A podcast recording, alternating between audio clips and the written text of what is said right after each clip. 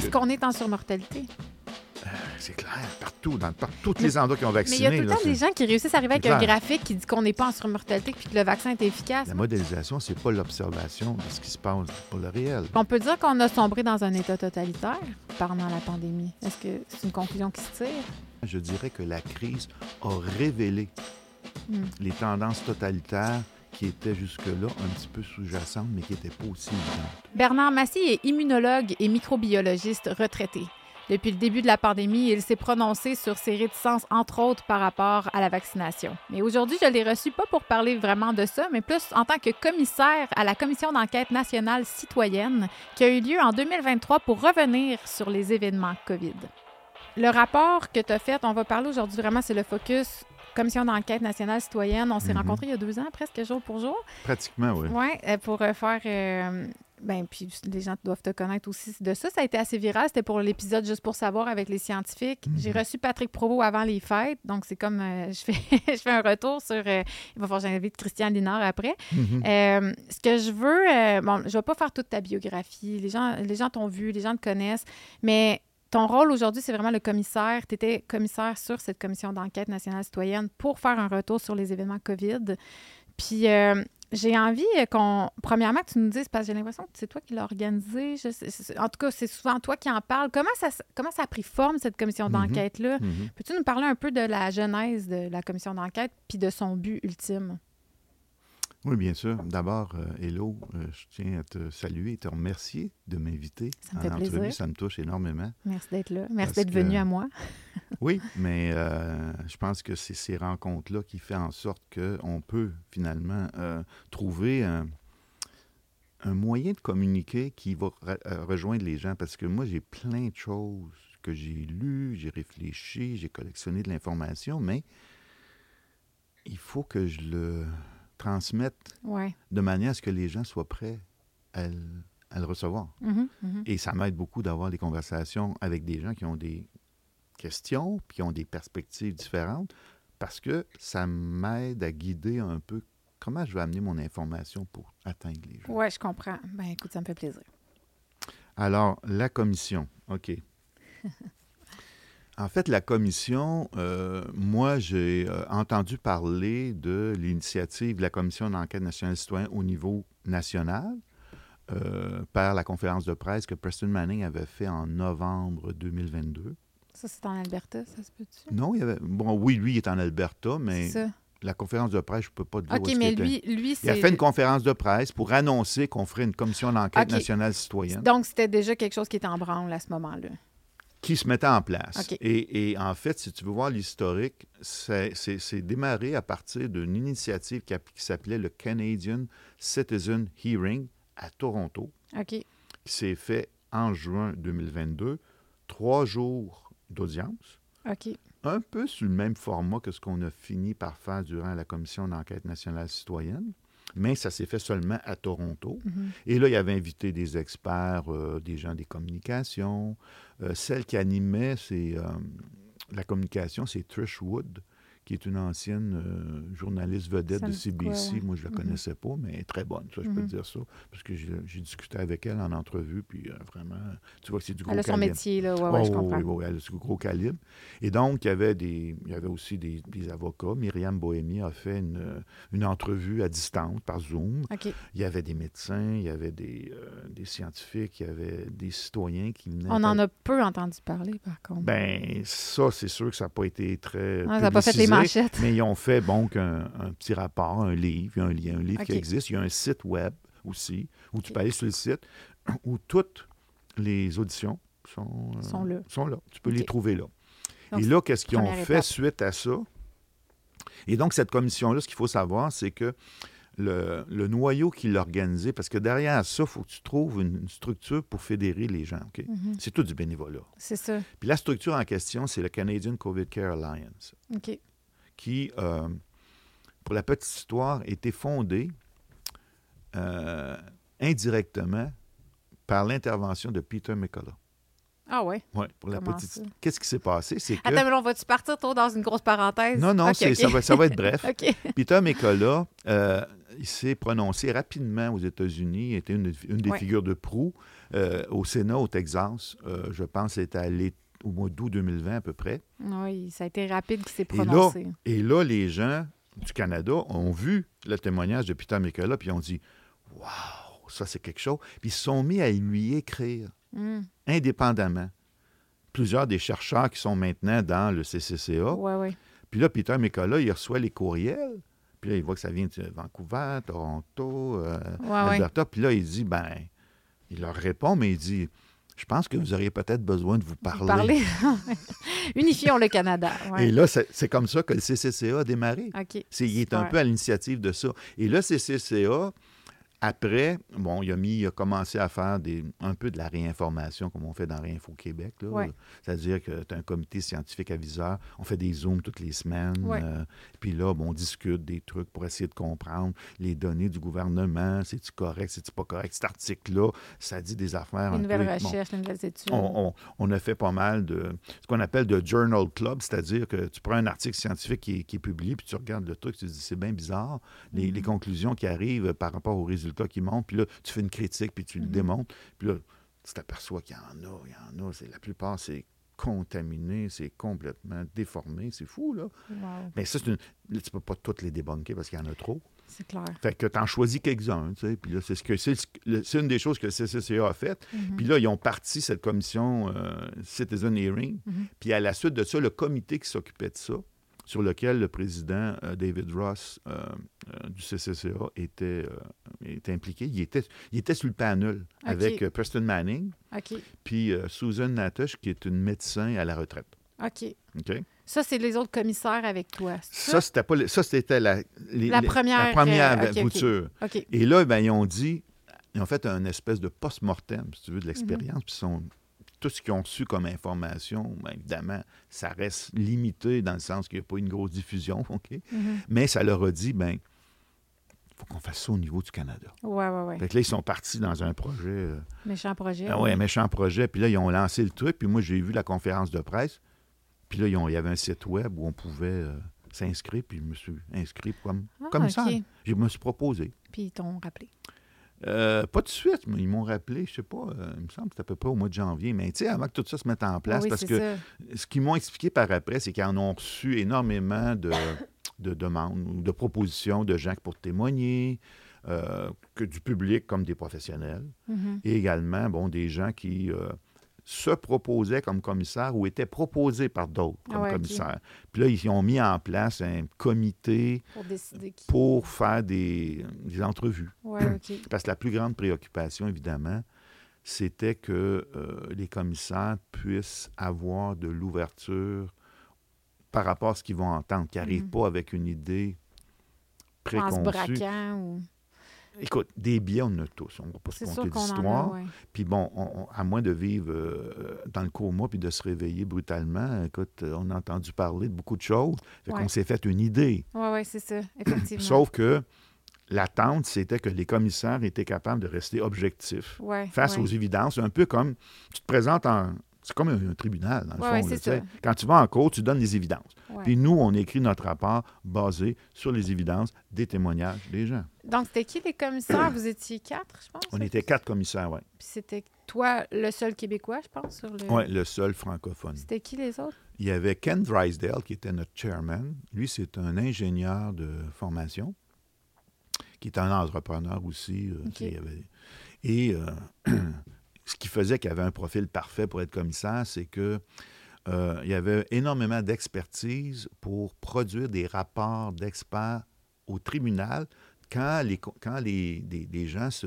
vont se disputer. Mettons, tu fais un gros projet, je veux construire un, un édifice à 10 Ouais. étages, puis là, il y a des plans et devis, puis là, ben, le contracteur, euh, avec, euh, avec les gens qui travaillent là-dessus, ne sont pas d'accord sur ce qui est fait, puis là, il y a des... il peut y avoir des disputes. Ouais, ouais. Puis là, ils ont besoin de rapports d'experts. Lui, il en, a Uh-huh. fait une- il en a fait des centaines de rapports. Fait qu'il sait faire ça. Il sait collecter l'information avec un œil d'expert. Puis il sait aussi rédiger, rédige avec, euh, une Fait facilité. rédigé avec vous les fameuses 600 quelques pages du rapport. Ça, c'est t'as pas fait ça Les- tout seul. là. La rédaction du rapport, ça c'est chaque, chacun des commissaires a fait une, une partie. Ouais, OK. Ce qu'on a fait en fait au moment de la rédaction, c'est que on s'est Attends, mais juste avant, dis-moi, c'est qui les... Je veux juste savoir c'est OK. qui les autres Donc, Ken. Dreisel. Ensuite, il y a euh, Janice Kaikkonen, Oui. Qui, elle, est une formation plus euh, en éducation, c'est-à-dire qu'elle a fait une formation en éducation, elle donne des cours à la faculté pour former les professeurs, elle a enseigné, mais en plus, c'est une, pas la décrire autrement, une activiste OK. qui se présente dans toutes les commissions scolaires ou dans les conseils de ville pour soulever des, des drapeaux rouges quand elle n'est pas d'accord avec ce qui se fait. Je ne sais pas Elle comment n'a pas la pour langue dans sa poche. euh, elle a dit c'est grand, une grand-mère de 17 petits-enfants. Fait que tu peux-tu dire quand Wow. même que où est-ce qu'elle trouve. Elle, elle, elle a- elle a une ferme. Elle a, bon, c'est- bon, Wow, une, euh, Je la respecte beaucoup. une femme euh, aux multiples talents. Ouais, on va ouais, dire ça comme ça. Qui, C'était la euh, seule femme qui était sur le. Non, il y avait également une avocate, Ah, Heather Di Gregorio. Oui, c'est vrai. Et elle, c'est vraiment pas une, une anglophone, c'est son mari qui est italien.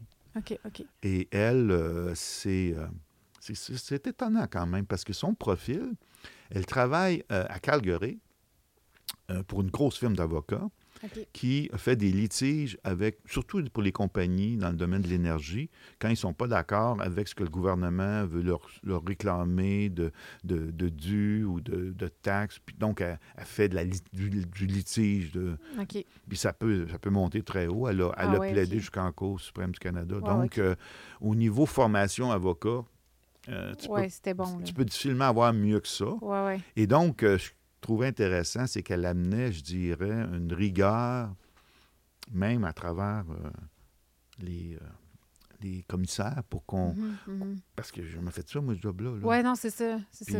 comme, c'était... À vous montrer un peu le pas de danse. elle nous montre... elle- Comment ça marche. On, s'en parlait beaucoup, Ouais. mais elle, elle faisait aussi on the fly. Comme par exemple, Ah ouais, hein? des- souvent, elle était assise à côté de moi. Puis moi, moi j'aime ça poser des questions. Ouais. Vous savez, moi, j'aime beaucoup poser des ça, questions. et, et de temps en temps, elle me mettait une petite note, puis elle disait You're leading the witness. Ah, ah c'est intéressant. Oh, OK. Ouais, Puis là, ouais. on- c'est devenu un running gag. tu sais. c'est Après bon. ça, je disais Est-ce que j'ai fait trop de, de, de- de questions tendancieuses? Ah, ouais, Parce qu'en plus, elle parle très bien français. Ah oui, Mais elle est gênée parce qu'elle ne pratique pas C'est assez. typique des anglophones qui veulent pas parler français. Elle a, elle a fait l'immersion en français en. Alberta. OK, fait qu'elle comprenait les témoignages en français aussi. Elle comprenait très bien les témoignages en français, mais son débit en français, comme elle ne pratique pas assez, elle ne se Mais pour les- pas à l'aise. Fait que ça, c'est les quatre Les commissaires. quatre qui ont fait on a- le tour du Canada, ça fait sept villes, On a je fait pense. les huit villes, à travers le Canada, effectivement. ouais. Puis on a appris à se connaître, puis écoute, on est... euh, C'est le fun, des- parce que j'ai travaillé longtemps sur, euh, en voyage. Il y a une esprit- un esprit d'équipe qui se forme quand tu es en voyage à travers euh, plusieurs villes avec les gens. C'est- beau de absolument. de voir non, non, ça. ça a été... euh, comme expérience humaine, euh, c'est exceptionnel. Oui, ça doit. Puis ça a duré pour toi, ça veut dire combien Ça a de temps? commencé, en fait, euh, la première audition, c'était à Thorough, en Nouvelle-Écosse, OK. euh, mi-mars, je pense. C'est là que vous êtes rencontrés euh, tous en personne. On- là. Vous en personne, parce qu'avant, c'était vu en. Zoom. Ouais, ouais, OK? c'est parce qu'eux, ils ont fait, les, les gens du comité de support national qui avaient fait la sélection des commissaires. Puis bon, on avait rencontré d'autres potentiels qui auraient pu venir, puis finalement, Ouais, ouais, c'est il y en a qui avaient accepté, puis après ça, ils, d'idée. ils ont changé d'idée parce que C'est de la job, hein? c'est de la job. Puis pour la petite histoire, euh, Susan euh, Na- Na- Natosh, qui, est- qui est médecin, elle est sur le comité scientifique médical aviseur du CCCA. Puis elle était commissaire, en fait, pour le, Canadien, le hearing à Toronto. Ouais, à Toronto. Elle aurait voulu, elle. Mm. Puis ça nous aurait fait un médecin Ouais. sur le... Pourquoi? Euh, Son mari était tellement malade qu'elle ne pouvait pas Ah, s'éloigner. ouais, ouais, Ça, elle, a, elle a trouvé ça difficile Ça, de ne pas pouvoir... euh, ça aurait été extraordinaire de l'avoir. Elle est vraiment, vraiment bonne. Elle est calme, elle est très euh, rigoureuse et euh, pleine d'empathie aussi. Donc, euh, Mais là, ça veut dire que vous étiez euh, à partir de mars 2023. Ça a commencé l'année dernière. mars là. 2023, puis les dernières auditions, c'était en mai à Ottawa. Puis après, il y a toute la rédaction de- du rapport aussi. Oui, ça- la rédaction, la rédaction, ça, Qui est ça a sorti été- en novembre, je pense, le rapport. On l'a sorti le 28 novembre dans une conférence de presse, mais en fait, moi, ma rédaction était finie pas mal. euh, Bon, le gros du travail était fini au mois de juillet, là. Mais ce qu'on a fait, c'est que chacun rédigeait, si on veut, on s'était distribué des parties. Ouais, OK. Puis on se faisait des zooms à toutes les semaines pour euh, questionner, commenter, euh, bon, euh, dire bon qui s'occupe de telle partie. pour rester au courant de ce qui se passe de chaque, chaque partie. Puis quand là. les gens ont fini pas mal toutes leurs parties, ben là, on s'est lu mutuellement, corrigé, suggéré, puis questionné aussi, là, comme, Mhm. euh, bon, tu sais, moi, moi j'ai une formation en, en recherche, en Ouais. microbiologie, biotechnologie. Mhm. Quand je quand j'entends certains experts, que je lis certaines choses, je vois des choses que l'avocate Pourra pas voir, c'est mais j'y explique. Ouais. Puis l'autre, même chose pour Janice, elle est en éducation. Bon, elle n'a pas cette formation en sciences, euh, sciences de la nature. C'est ça. Euh, euh, L'ingénieur, euh, j'ai oublié son nom, je ne sais pas. Ah oui, Ken. Lui, je pouvais avoir des conversations plus scientifiques avec lui, Ouais. mais lui, ça reste que c'est un ingénieur. La biologie, c'était pas nécessairement. c'est ça. Chacun avait son champ d'expertise. Mais il avait une capacité de, de comprendre la biotech parce qu'il a fait des projets, par exemple, dans des compagnies de biotech. Donc, il y Ah avait une certaine connaissance à ce Il niveau-là. n'était pas complètement largué. Mais ce qui était bien, je trouvais, d'avoir ce groupe-là Mhm. de gens qui sont quand même euh, gros calibre au niveau, je dirais, intellectuel, bon, je dis ça en toute modestie, Mhm. euh, c'est que il faut écrire la partie qu'on écrit pour que nos collègues comprennent. Sais, la partie que Heather a écrit au niveau juridique, c'est quand même très Ouais. pointu sur le juridique, Ouais. mais elle l'a écrit. C'est accessible. Ben, si nous, on ne le comprenait pas, on se disait, Personne ne va le comprendre. les, les- les gens dans le public vont être perdus. Il ne faut pas que ça devienne trop euh, un, Un jargon. un langage qui est trop euh, spécialisé. C'est Ouais, ça, c'est ça. ça. Puis je pense que ça, on a, on a réussi quand même à l'amener à ce niveau-là. Et Ken est vraiment, c'est une machine, ce gars-là. Est-ce que vous avez validé les conflits d'intérêts de chacun? Question qui est revenue euh, que je pose. Ben, c'est sûr que les conflits d'intérêts, ça faisait partie de l'examen qu'on a dû passer pour Mhm. euh, être euh, désigné comme commissaire. Mhm. Et euh, je me souviens que dans mon cas, mon, un, des, un de ceux qui était sur le comité, c'est Sean Buckley, qui, avait, qui était, lui, qui était l'avocat qui a fait la plupart des, des entrevues à travers le Canada. Ok, sauf, oui. sauf évidemment à Québec, parce qu'il ne parle pas français. ouais. Et il n'était était pas en Nouvelle-Écosse pour une raison de logistique, là, mais sinon, il a traversé le Canada. OK? Mhm. Et lui euh, était très euh, exigeant, mettons, pour montrer que on peut avoir des biais, mais il faut en être conscient, pas être capable de s'en détacher et Mhm. tout. Et j'ai eu trois entrevues là, pour, euh, pour que- les convaincre que, que- que j'étais quelqu'un qui pouvait examiner les choses objectivement Ouais. sans trop me laisser sans trop me laisser euh, emporter par euh, L'émotivité ou. euh, ou mes, mes, mes, mes, mes notions euh, Ouais. de, de mes lectures. mhm. Et euh, si bien qu'à la fin, j'étais un petit peu. Euh, je me demandais qu'est-ce que ça prendrait pour les convaincre. J'ai écrit un essai de 10 pages, je l'ai renvoyé. Puis Ça après. te ressemble, ça, un essai de 10 pages? oui, moi, disons que abrégé, c'est pas ma plus pas grande ta qualité.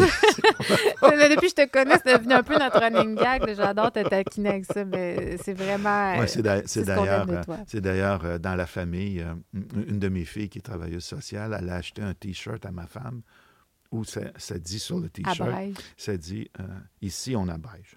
J'adore ça. Euh, c'est merveilleux.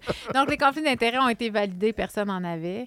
Euh, on ne pourrait pas en dire autant des experts de la télévision, mais c'est une autre histoire. Ah, ben moi, moi, moi, je m'occupe de ma paroisse, de mes Ouais. choses. Et Tu les sais que tu n'es pas en conflit d'intérêts.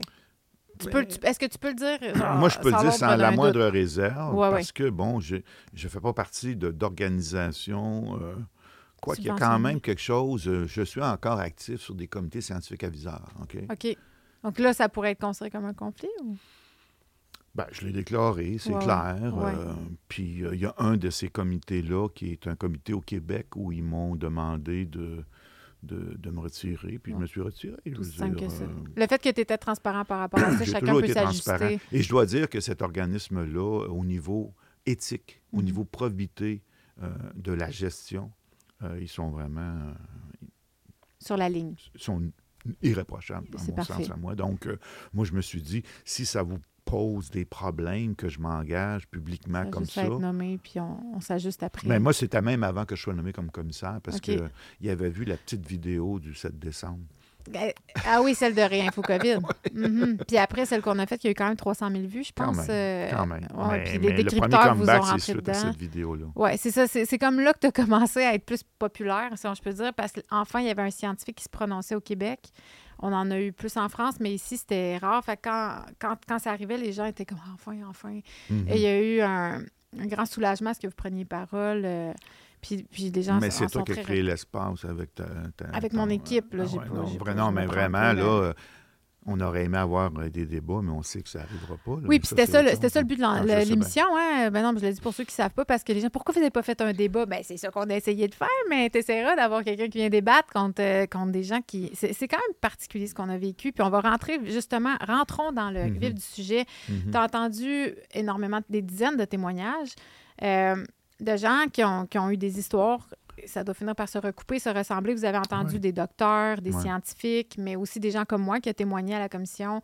euh, qui, qui- Au niveau de la censure, par exemple. Au niveau de la censure, c'était surtout ça l'angle, parce que moi, c'est ce que j'ai vécu. Je poursuis mais les Google. gens, ils, ils- ils partagent leur expérience. C'est ça, c'est ça. Puis en fait, aussi, la censure, c'est que c'est pas tout le monde qui était conscient à quel point il y en avait une. les gens qui, Ça, qui c'est, écoutent la euh, TV, euh, euh, puis c'est pour ça que j'avais fait une capsule sur la censure pour expliquer, regardez ce qui se passe. On, vit cette censure-là, puis elle a été censurée, comme tu sais. là, il- YouTube me l'a censurée. C'est quand, même... euh, c'est quand même... euh, Ah, c'est ironique dans la, Assez dans, ironique, dans- ouais, dans c'est la ça, ouais. beauté de la chose. Mais, mais en même temps, si je peux me permettre, euh, ce que tu as vécu comme réveil, à quel point la censure était prévalente, on a vécu la même chose dans plein d'autres domaines. Ouais. Oui, ça ça. a l'air d'être un, un, un pattern. Est-ce qu'on peut dire qu'on a sombré dans un état totalitaire pendant la pandémie? Est-ce que c'est une conclusion qui se tire?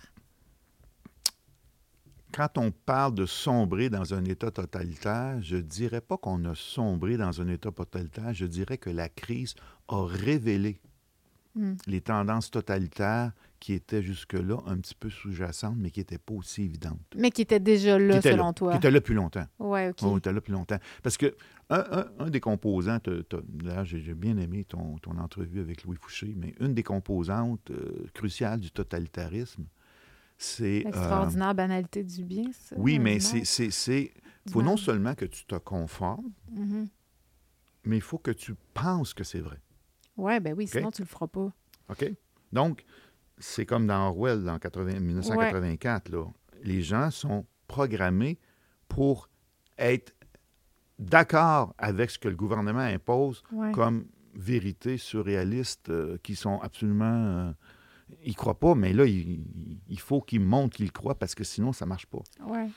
Et d'une certaine façon, c'est peut-être un peu violent dans 1984, mais, mais dans notre société, je pense... C'était violent aussi, je pense. Tu penses pas? Ce qu'on a vécu, Ce c'était qu'on a vécu, oui, mais ce qui s'est passé, moi, je trouve, je, je l'explique un peu comme l'histoire de la grenouille dans la... dans la- Tout le monde, ouais, en fait, c'est- on l'a vraiment vu bouillir. C'est- C'était là avant. ouais, ouais, ouais. Puis moi, moi j'ai commencé à écrire un essai que, bon, j'ai pas encore publié, là, mais je pense que la culture dans laquelle on est depuis au moins une trentaine d'années, peut-être même avant, mais moi, je remonte ça à 30 ans, là, c'est la, la notion que lorsque tu es, en désaccord avec une autre personne sur quelque sujet que ce soit, c'est non seulement accepter euh, de ne pas en débattre, mais c'est euh, valoriser parce que l'autre personne sur la- avec laquelle tu es en désaccord, c'est une mauvaise personne. Puis là, tu y mets toutes les épithètes que tu veux. Ouais, là. oui, tout à fait. Raciste, misogyne, édenté, Ouais, ouais. nomme-les. OK? Et ça, cette culture-là était là avant que la crise de la COVID arrive. Ça se plaçait. La crise de la COVID fait son nid dans une culture de bon d'annulation, cancellation, c'est peut-être pas le bon terme en Ouais. français, là, mais de. culture. Oui, fait son nid là-dedans. Mhm. Et je regarde les jeunes euh, à l'université. euh, bon, moi, j'ai mes enfants, ils, étaient encore à l'université à ce moment-là. Ce qui a l'air d'être normal, c'est que tu, il y a certains sujets qui sont comme tabous. Tu ne peux pas en discuter. Mhm. Ben, de plus en plus. De plus en plus. Ouais. Mais pour arriver à augmenter la liste de tous ces sujets tabous, Mhm. il fallait que, en- à la base, on développe l'idée qu'on ne peut pas argumenter. Le logos n'a pas sa place. Mhm. Si ça s'oppose à quelque chose auquel je crois. On, on- on- c'est Ouais. une dérive pseudo-religieuse. Tout à fait. On est Le vraiment dans, c'est la carrément religion. ça. Ouais, C'était là bien avant. Le wokisme et le sanitarisme aussi. On pourrait dire que, ça a eu vraiment des... On a fait souvent le parallèle avec la religion puis le sanitarisme. Ils sont, ça procède exactement des mêmes mécanismes, C'est ça. d'après moi. Mais Ouais.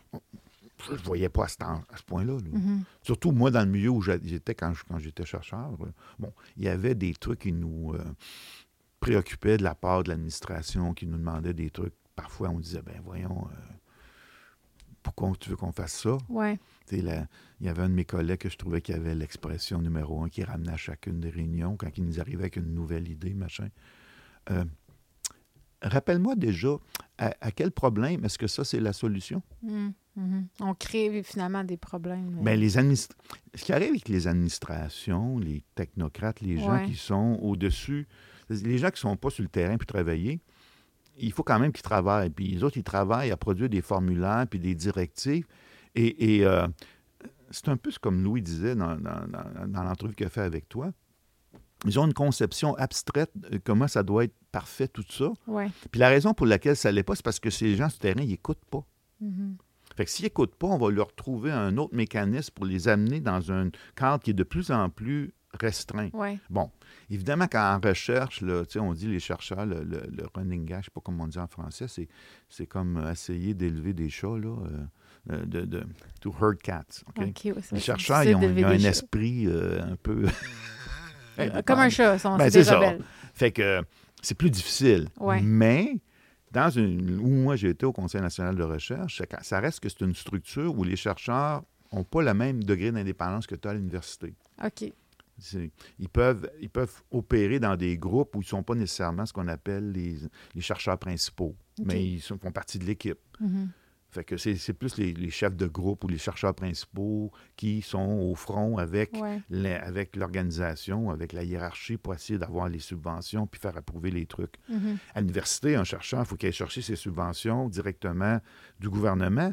Mais quand le gouvernement commence à changer les règles, Ouais, puis à, allouer des subventions. c'est ça, juste à ceux qui vont dire exactement ce qui va dans le sens du narratif, parce que c'est ça qu'on voit en ce moment. écoute, a- même dans les sciences de la nature, au moment où on se parle, les gens sont obligés de faire une espèce de petite déclaration de, foi- de foi pour euh, dire qu'ils vont euh, s'assurer que la diversité, l'équité... puis On est là, là, on est vraiment dans ce délire-là. Vraiment. Mhm. Et ça, ça vient d'où? Ça vient du gouvernement fédéral qui contrôle. Ça doit venir d'un lobby derrière, parce que je pense quand même que le- mon feeling, à moi, là, puis ce n'est que mon humble avis, mais c'est que le, le gouvernement c'est mêlé de ça, mais c'est que ça vient de quelque part quand même. Il y a certainement un lobby derrière, il y a un intérêt.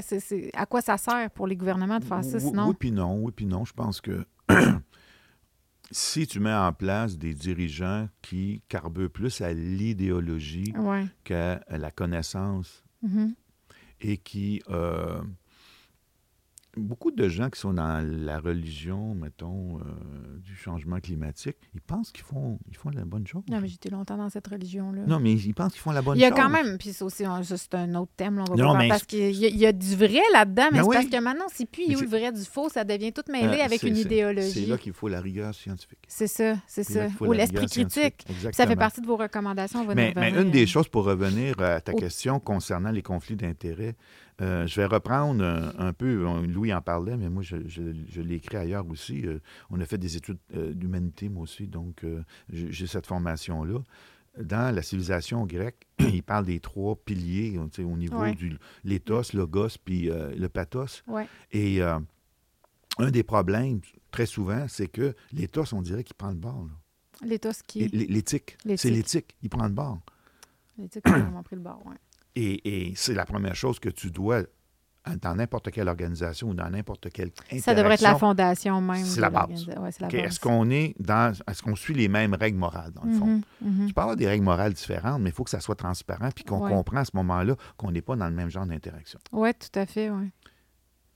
Ensuite, bon, euh, après, tu peux argumenter, mais je veux dire. euh, Mhm. Et à la fin, bon, euh, si te- tes connaissances ou tes faits scientifiques ne sont pas suffisamment étayés ou solides, ben là, tu y donnes dans, dans le pathos, t'en, t'en rajoutes, puis là, tu, tu, tu y vas plus à l'émotion, tu fais sentir Ouais. les gens coupables, Ouais. ou tu fais sentir enthousiaste de manifester pour telle chose. Ouais, c'est du pathos. Mhm. Puis à la fin, le problème, c'est que quand tu lis tout ça, je vais rajouter un quatrième niveau qui m'apparaît très important, ce qu'on appelle le mythos, c'est-à-dire la narration. Mhm, ouais. OK? Qui chapeaute tout ça, finalement. Ça relie tout ça. Ouais. Puis cette narration-là s'installe graduellement. C'est là que je pense qu'elle s'est installée au moins sur trois décennies pour arriver à un point euh, culminant où c'était prêt pour qu'une crise comme, comme ça une puisse... soupe parfaite, la, la- la tempête parfaite pour Exact- que ça, ça se passe de cette façon-là. Puis pour relier ça avec ce que nous, on a fait... euh, Juste rapporter de l'eau, ça dérange. Ah oui, oui. Merci.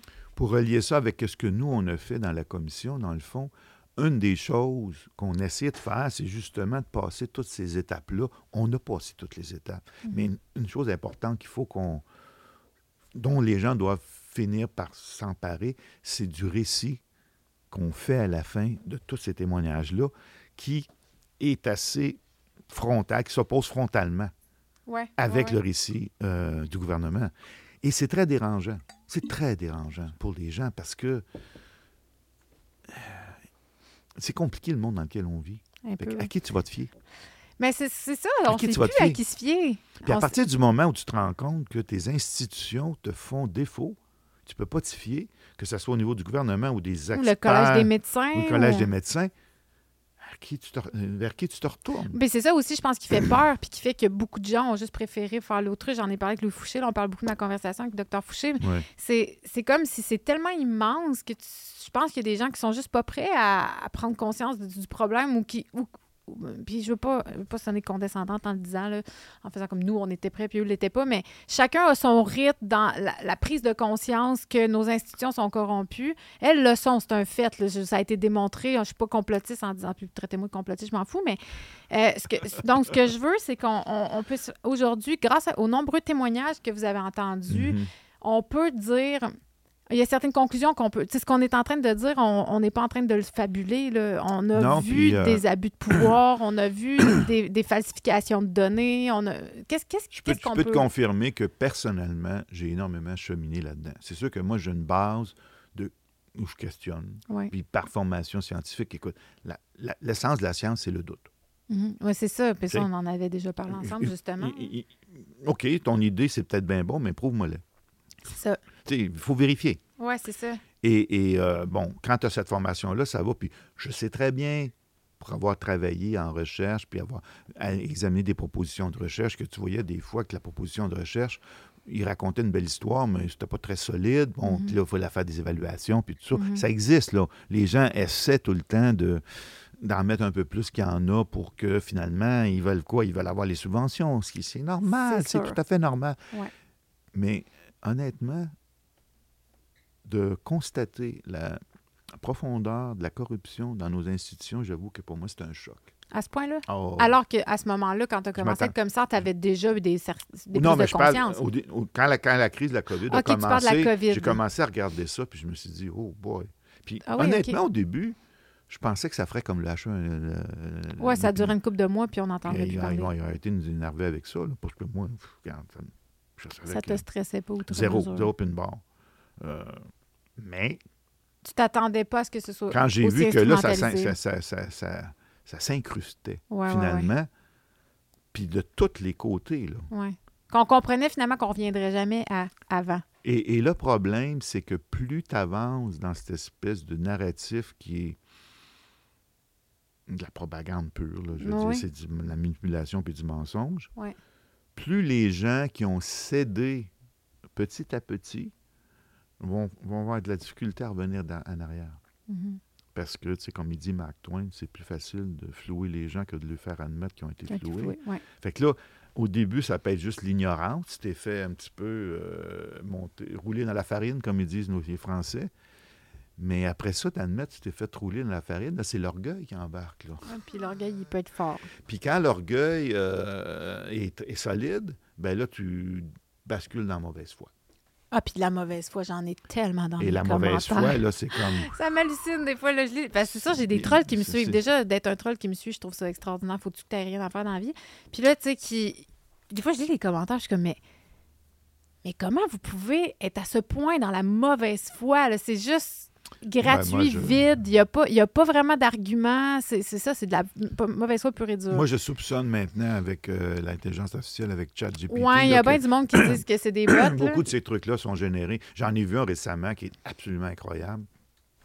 c'était une. euh, ben, l'histoire de Denis Rancourt, là, qui. euh, Laquelle? OK, Denis Rancourt, on pourrait en Ah, parler plus en détail, mais en tout cas, il Qui est un des scientifiques Denis qui, Rancourt, qui- qui a témoigné lui qui d'ailleurs. a témoigné, ouais. OK. Euh, il y a quelqu'un, euh, bon, le, son propos, sa conférence qu'il avait faite en Europe, euh, en, Roumanie, a été relayé, puis bon, c'était assez, assez succinct, donc c'est pour les gens qui ne sont pas rendus là, c'est c'est un petit peu... Ouais. c'est difficile à absorber. Puis Denis, il va pas de main morte, là? Denis, il va euh, de plus en plus avec beaucoup de fermeté. Oui, oui, il- oui, on va dire ça comme ça. Et, euh, mais non, ça a été relayé, je pense, par Robert Malone sur son Substack. Ouais. Ou non, Steve Kirsch sur son Substack. Et, et là, il y avait un- un- un- des commentaires dans le Substack. Y obstacle. Oui, mais 250 commentaires en 8 heures, là, tu vois-tu un peu le genre, comment ça a comme... C'est un Substack, là, tu sais. Puis il y a des commentaires, c'est comme une donc. page, une page, là, tu sais. Dieu. Puis il y en a un là-dedans, le seul, qui disait que tout ce que Steve Kerr disait, il avait tout débunké ça, puis c'était faux, puis c'était faux, puis Ah c'était ouais, faux, puis il donnait des hyperliens. Puis là, tu dis, OK, euh, y C'est vrai que ça fait un peu intelligence artificielle. Là, tu ouvres l'hyperlien, là. Tu as 25 pages de. Il n'y a pas trucs, un là. humain qui a pu assimiler, assimiler ça. En quoi? En... Huit heures. Bon, tu sais, quand- Ouais, c'est intéressant. Fait que. On est là aussi, tu sais, on là pas est, conscient à que- quel point l'intelligence moi, je perds artificielle pas, euh, je perds est pas trop de temps avec ces choses-là parce qu'il y en a pas. trop. Tu sais, si tu regardes, euh, c'est peut-être plus que ça maintenant, mais la dernière fois, j'avais regardé les chiffres 500 000 publications dans des, dans- dans- sur PubMed sur la COVID. 500 000. Tu penses que c'est tout du bon stock, ça? Non, ça, je serais portée à dire que non. Mais parlons-en des témoignages. Si on parle de ton expérience personnelle, qu'est-ce qui t'a. Là, tu dis que tu as eu un choc au début de la pandémie, mais est-ce que tu as eu un choc à écouter tous, ces témoignages-là? Qu'est-ce qui t'a le plus percuté de ce que tu as entendu? Ben, je pense que. Excuse-moi. ce qui m'a, ce qui m'a euh, touché le plus, c'est. Je pense qu'au niveau des connaissances, euh, j'en avais beaucoup accumulé parce que j'ai fait beaucoup de lectures euh, avant dans la, Mhm. la commission. J'avais même écrit des rapports d'experts, donc euh, j'avais pas mal d'informations. Puis je me tiens à jour tous les jours. Tu étais déjà au, au goût du jour de ce qui se Oui, passait, tu oui. connaissais la- Par le contre, topo. quand tu vois des synthèses euh, assez euh, percutantes comme celle Ouais. que Denis Rancourt a faite, c'est Ouais. comme, OK, là, c'est un autre niveau. Mais je Mhm. connaissais son site. Je sais pas c'est tout ça. lu ce qu'il a fait parce qu'il y en a trop. Il y là. en a beaucoup, oui. Mais, mais là, à force de le lire et de l'entendre, j'ai fini, par comprendre son message. mais en premier, je pense qu'au niveau des témoignages, je sais que ça existe, les problèmes euh, des gens qui ont vécu euh, le fait qu'ils n'ont pas pu visiter les personnes à l'hôpital. Mhm. Tu sais ces choses-là, tu Mhm. lis les trucs. Mhm. Mais quand tu entends les gens, là, Quand c'est- il y a un visage qui apparaît. il y a là. des journées, là, j'étais complètement lessivé parce que émotivement, c'était drainant au possible. Puis les blessures vaccinales, pas possible. là. Parce qu'il y a des gens qui ont témoigné de leur blessure vaccinale. Oui, euh, dans les témoignages, euh, on avait à chacune des villes entre, euh, je dirais, une douzaine ou une vingtaine de gens qui témoignaient des blessures vaccinales. oui. OK, fait qu'il y en a quelques-uns. C'est des échantillons, là. Puis, tous ces gens-là, c'est important de savoir, on s'assurait de bien valider le dossier médical. le dossier médical. Donc, c'est tous des gens qui avaient été reconnus que la blessure était liée au reconnu vaccin. par notre comité de médecins, pas par les institutions. Non, mais est-ce que Parce leur que- médecin à eux avait fait le lien? Il y a, il y a un médecin quelque part qui avait C'est authentifié. notre comité. C'est ça. c'est- ça- Notre ça fait comité de médecins, parce que- C'est jamais lié. Je vais te donner l'exemple qui, qui- qui a été quand même médiatisé un peu au Québec pour ceux qui suivent ça. Euh, Ouais. René Lavigueur, il était sous le comité au Québec. Qui est un médecin. Il est un médecin. Lui, il en a remonté des blessures vaccinales euh, dans sa région. Puis il s'est fait taper ses doigts à un moment donné en disant Écoute, tu trouves pas que tu fais un peu de zèle, là? Mais tu vois, Il remontait les siennes, puis il remontait celles des autres patients c'est parce qui que qui l'a- le- c'est le collège des médecins? C'est qui qui est allé taper ses doigts? c'était son directeur régional. Ça venait- là, OK, donc, OK. euh, Il remontait les blessures vaccinales des gens qui n'étaient pas ses patients. Parce que eux, quand ils allaient voir leur médecin, ils ne voulaient pas le faire. OK, mais tu vois, d'un point de vue extérieur, mettons que je suis quelqu'un qui ne croit pas à ça, puis je pense qu'on est des complotistes, puis qu'on est, on est paranoïaque. Donc, cette personne-là ferait du zèle. Je peux comprendre qu'il soit fait dire ça, parce que pourquoi il y en a un, un mané qui se met à relayer les blessures de tout le monde? Comment il peut avoir la certitude que c'est le vaccin qui a vraiment fait ça? OK. Là, il faut quand même comprendre quelque chose de bien important. Les mécanismes de pharmacovigilance qu'on appelle passifs, c'est-à-dire que c'est euh, les- c'est- c'est des. euh, tu vas essayer de reporter de manière euh, après qu'il y a eu le, le vaccin, vas le reporter de manière tu ne suis pas systématiquement tout le monde. C'est les gens qui volontairement disent Oui, comme le c'est aux États-Unis. C'est eux qui. ouais. OK?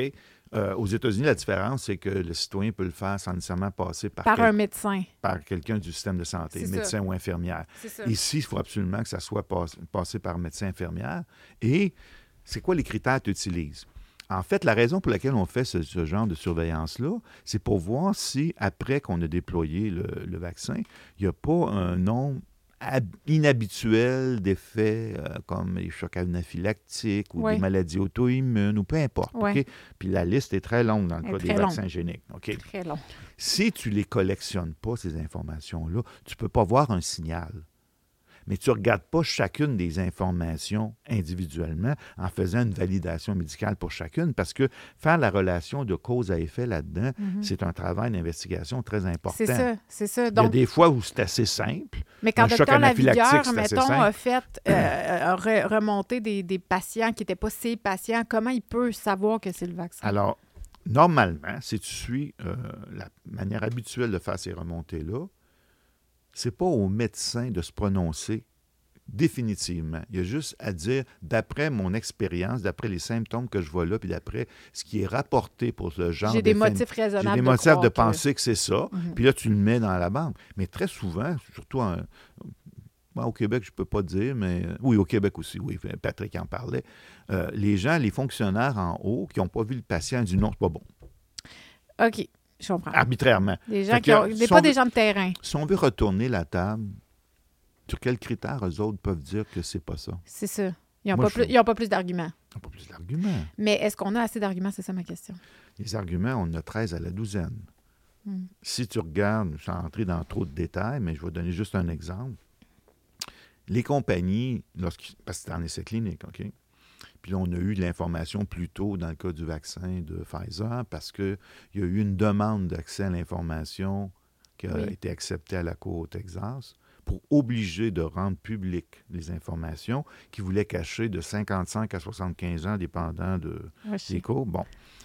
Alors, on voyait déjà, ils ont commencé les vaccinations au mois de décembre, on Mhm. voyait déjà, à la fin janvier, un nombre incroyable d'effets indésirables que la compagnie elle-même était rapportée. Ça, c'est de la surveillance active, là.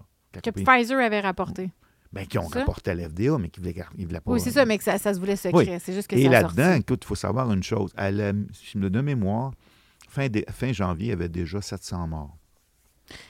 700. On a arrêté des campagnes de vaccination pour moins que ça. là. On a arrêté en 76 la campagne de vaccination pour la grippe entre 50 et 100 morts. C'est ça. Et mais là, j'étais rendu à fin janvier. Fait que là, ils ont approuvé Moderna pour qu'il commence après. Puis trois mois, puis- trois mois après le début de la vaccination Pfizer, il y avait 1231 dans le système, dans le système morts. de Pfizer. De morts. Ju- Juste de Pfizer. Oui, oui, 1231. oui. Si ça, c'est pas un signal. Fou pareil. Non, non, écoute, c'est- on est dans un monde complètement différent pour ce qui est de, je dirais, l'éthique, au autant au niveau de l'approbation, du Mhm. processus d'approbation de- des vaccins, Mhm. que du processus de suivi pharmacologique Mhm. et, euh, je dirais, de la représentation, même dans les essais cliniques de Pfizer, ça, ça a été pas mal étu- étudié par Christine Coton. Ouais. Euh, que j'ai reçu aussi. elle a, euh, elle Que- a- elle a témoigné, je Elle a pense, témoigné, oui. Elle a noté des, elle, a, elle a témoigné des, des irrégularités dans l'essai clinique de Pfizer qui étaient déjà visibles au mois d'octobre, avant qu'il commence à vacciner. Mhm. Et euh, bon, à moins d'être un expert comme elle, qui sont, non, c'est le métier. Ouais, c'est ça, elle, tu c'est son pas- Tu métier. peux pas le voir. Moi, je ne savais pas ces choses-là. Non, c'est ça. Je l'ai appris en lisant. euh, Elle a écrit un livre pas. aussi, d'ailleurs. Puis on l'a, on l'a question- Moi, j'ai pu, j'ai eu la chance de la questionner euh, correctement pour euh, qu'elle me précise tout ça durant la commission d'enquête. Et, Puis il y a Pierre Chaillot aussi qui sont les statisticiens, finalement. Bon, Pierre n'est pas un biostatisticien, elle, c'est vraiment, c'est ça, sa, sa non, force. Pierre, Pierre Chaillot, lui, il est dans le domaine, je dirais, d'examiner les euh, données après. les données qui sont euh, collectées par Ouais. la santé publique, que ce soit au niveau de l'occupation des hospitalisations qui sont étiquetées ou pas COVID, mais ça, c'est un autre débat. Mhm. Et aussi la clé qui, je pense, nous rend absolument indubitable les analyses au niveau des blessures vaccinales, Ouais. qui est euh, euh, la compilation des mortalités toutes causes confondues. Est-ce qu'on est en surmortalité? c'est clair, partout, dans tous les endroits qui ont Mais il y a vacciné. tout le là, temps des gens qui réussissent à arriver avec un graphique qui dit qu'on n'est pas en surmortalité puis que le vaccin est efficace. Moi, ça m'hallucine parce que selon, ton, Hmm. selon ce que tu crois, tu vas trouver un graphique qui confirme ce que tu crois. C'est parce que la science, c'est pas croire. La science, c'est observer C'est ça. et Mais, compiler. mais pourquoi il y a des études qui vont. Explique-moi pourquoi il y a des gens qui réussissent à se trouver un graphique, une étude, Les quelque chose qui. études que j'ai vues qui prétendent que les vaccins ont sauvé des vies, Ouais. c'est basé sur de la modélisation. La modélisation, c'est pas l'observation de ce qui se passe pour le réel. On n'est pas dans le réel avec la modélisation. Puis euh, si je peux utiliser un, un- un petit mime que j'ai vu sur l'Internet que je trouvais assez facétieuse, c'est un couple qui sont en train de se disputer parce qu'ils voulaient faire une activité à l'extérieur, puis la fille dit au monsieur, ben, on peut pas, il pleut, tu vois bien, puis là, ça, ça lui tombe sur la tête. Puis là, il lui T'es dit, pas météorologue. Je l'ai partagé, celle-là. tu vois, non, tu vois un peu, c'est fou comme ça, là. Mhm. La modélisation, ça peut t'amener à sortir des trucs comme ça. Ouais. Mais comme dire d'ailleurs, que la euh, Magic Bullet de JFK existe, puis ça se peut. Tu sais, On est dans le même genre. de- Alors, alors, la science, ça fonctionne sur l'observation du réel. Ouais. Ensuite, tu compiles les données, puis Mhm. là, tu peux, si c'est des chiffres, tu fais des statistiques, mais il faut que tes statistiques soient rigoureuses. Puis il faut Ouais. que la collecte des données soit rigoureuse. Ensuite, ça. il faut aussi que la représentation des données soit rigoureuse. On n'a pas toujours ça dans les études qu'on voit en ce En moment. fait, ce qu'on a vu systématiquement des chiffres du gouvernement, c'est que les données ne sont pas collectées de manière rigoureuse Mhm. et ne sont pas représentées de manière rigoureuse. Parce que c'est pas déclaré, parce que la plupart des médecins ne veulent pas faire le lien avec les blessures vaccinales. Dans le cas des, des, euh, dans le cas des blessures vaccinales, c'est clair qu'on a, dépendant, dépendant, je dirais, du laxisme du système, tu peux avoir si peu que 1% des effets qui sont reportés. C'est ça. Puis on est déjà en surmortalité avec 1% Ah oui, oui, oui, oui. Écoute, euh, on n'a jamais eu autant de mortalité subséquente au vaccin. Mais l'analyse statistique globale qui est imparable, puis bon, Mhm. ils vont s'essayer de toutes les façons d'essayer de la démonter, mais bon, euh, je ne vois pas comment tu peux le faire. Mhm. C'est quand tu collectionnes, ça c'est le travail de Denis Rancourt, Ouais. et soit dit en passant, je pense que c'est hier, il était sur, euh, sur X avec Alex Jones. Oui, j'en ai entendu parler. C'est cette semaine, en tout cas, j'ai entendu parler. C'est, euh, il a tout déballé. Il a vraiment tout déballé. Alex Jones l'a reçu, ça, c'est drôle. Non, mais que Alex Jones se retrouve sur, tout- sur X déjà. euh, Ben, il est revenu. il est a revenu, été- mais je veux ouais. dire quand même. Bon, Mm. enfin bref. Donc, ce qui est imparable, les États, si une chose que les États font très bien, comme il dit Denis, c'est qu'ils collectent les Mm. naissances puis les morts. Les États, chaque État aux États-Unis. État- non, chaque État dans le monde. Ah, OK, OK. Tous les États qui ont le moindrement un système. Oui, ça, c'est que- recensé. Mais t'as pas le le choix. recensement, c'est essentiel. tu sais, Ouais. Du temps de Jésus-Christ, il y avait le recensement. Fait Écoute, que, ça date bon, pas d'hier. Pas d'hier. Donc, Ouais. on fait du recensement. Fait que tu es Ouais. capable de savoir, au niveau de la mortalité, qui est mort. En fait, tu peux le, le- le- le- tu peux le, le mettre à quel moment, puis tu peux, Ouais. tu peux le faire aussi granulaire à chaque jour, à chaque semaine. Tu peux faire tout ce que tu veux avec ça. Ces données-là, on les a. Les données existent, Ouais. c'est juste une question de comment les analyser puis les représenter. Ouais. Et quand il fait cette analyse-là, il arrive à deux conclusions qui sont absolument incontournables. La première, c'est que quand tu fais l'analyse mortalité, toutes causes confondues, il n'y a pas de surmortalité pour, durant la COVID. Il n'y a pas. Il m'avait dit ça pas. quand on s'est parlé. ouais. Et, ça c'est dans mon rapport, Comment est-ce possible qu'il n'y ait pas de surmortalité? OK, finis ton histoire. c'est dans mon rapport, il n'y a pas d'épidémie ou de pandémie sérieuse dans tout le 20e Oui, siècle ça. avant la grippe espagnole. Ouais. Puis ouais. là, la grippe espagnole, on peut, euh, on, on peut en jaser. on peut en jaser, plusieurs facteurs. Effectivement, là, la surmortalité, elle se voit très bien. Ouais, ouais, ouais. Mais toutes les autres soi-disant pandémies qui ont été déclarées après ça, tu vois rien en Mais petite histoire, là, petite parenthèse, Denis Rancourt, quand on a fait le, le talk show sur les. euh, avec toi, Bernard, euh, Ber- Bernard, Christian et Patrick, j'avais invité Denis. Mhm. Puis Denis, euh, on s'est parlé longtemps au téléphone, c'est le 1er janvier, justement. Ouais. Puis il m'avait dit si votre angle, c'est pas de dire qu'il n'y a pas de pandémie, je suis pas intéressée à participer. Puis j'avais je respecte ça, mais selon moi, en 2022, janvier 2022, je, je disais, si on arrive comme ça, ben les gens vont même pas écouter, les gens vont se braquer. Le but c'est comme y aller petit, mais lui il était comme ça m'intéresse pas. Petite histoire aussi. Denis Rancourt euh, participait à nos Zooms Euh, Oui, il est sur le c'est comme ça comité que du, du. SMAC, Ouais. puis aussi du, du euh, de Réinfo COVID. C'est ça. C'est comme ça qu'il est connu. Et quand il amenait cette idée-là, les gens de Réinfo Tout le monde était braqué. Tout le monde disait ça. Tu- Non, j'ai vu Et- un et- débat. et j'ai euh, eu des échanges courriels avec lui pour qu'il me convainque. mhm, Parce que moi, je pose les questions. mhm. Puis Il a c'est- réussi à te convaincre? Oui. Mais je pense mais, que c'est pas la mais bonne les, approche. mais les échanges étaient... euh, parce que Denis, il peut être assez euh, Ferme. ferme, mais aussi, euh, je dirais... euh, euh, ben, je vais le dire comme je le sens parce que je fais la même chose que lui. Il peut être assez désagréable dans le sens qu'il met ses limites. Clairement. Ouais, mais OK, ouais, ouais, OK? ouais.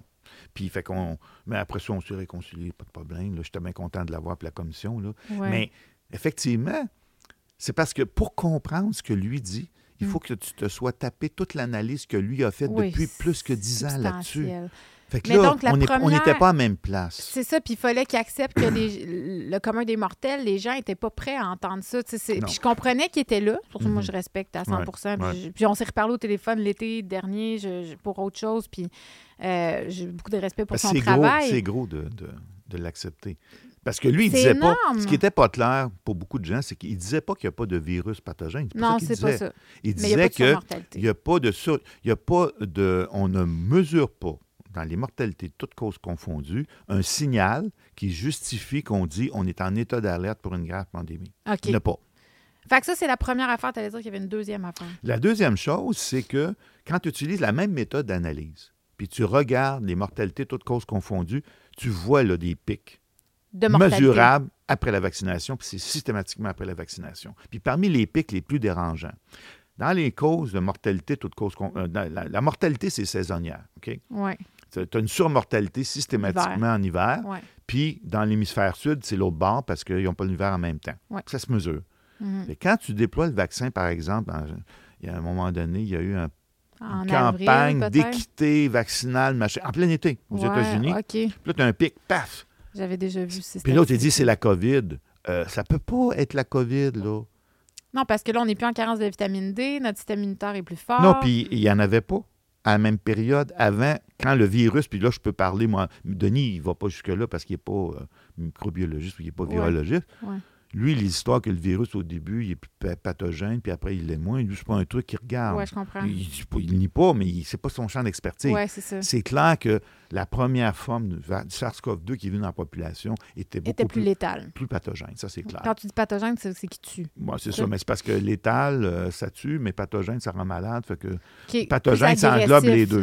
pathogène, ça englobe les deux, dans le fond.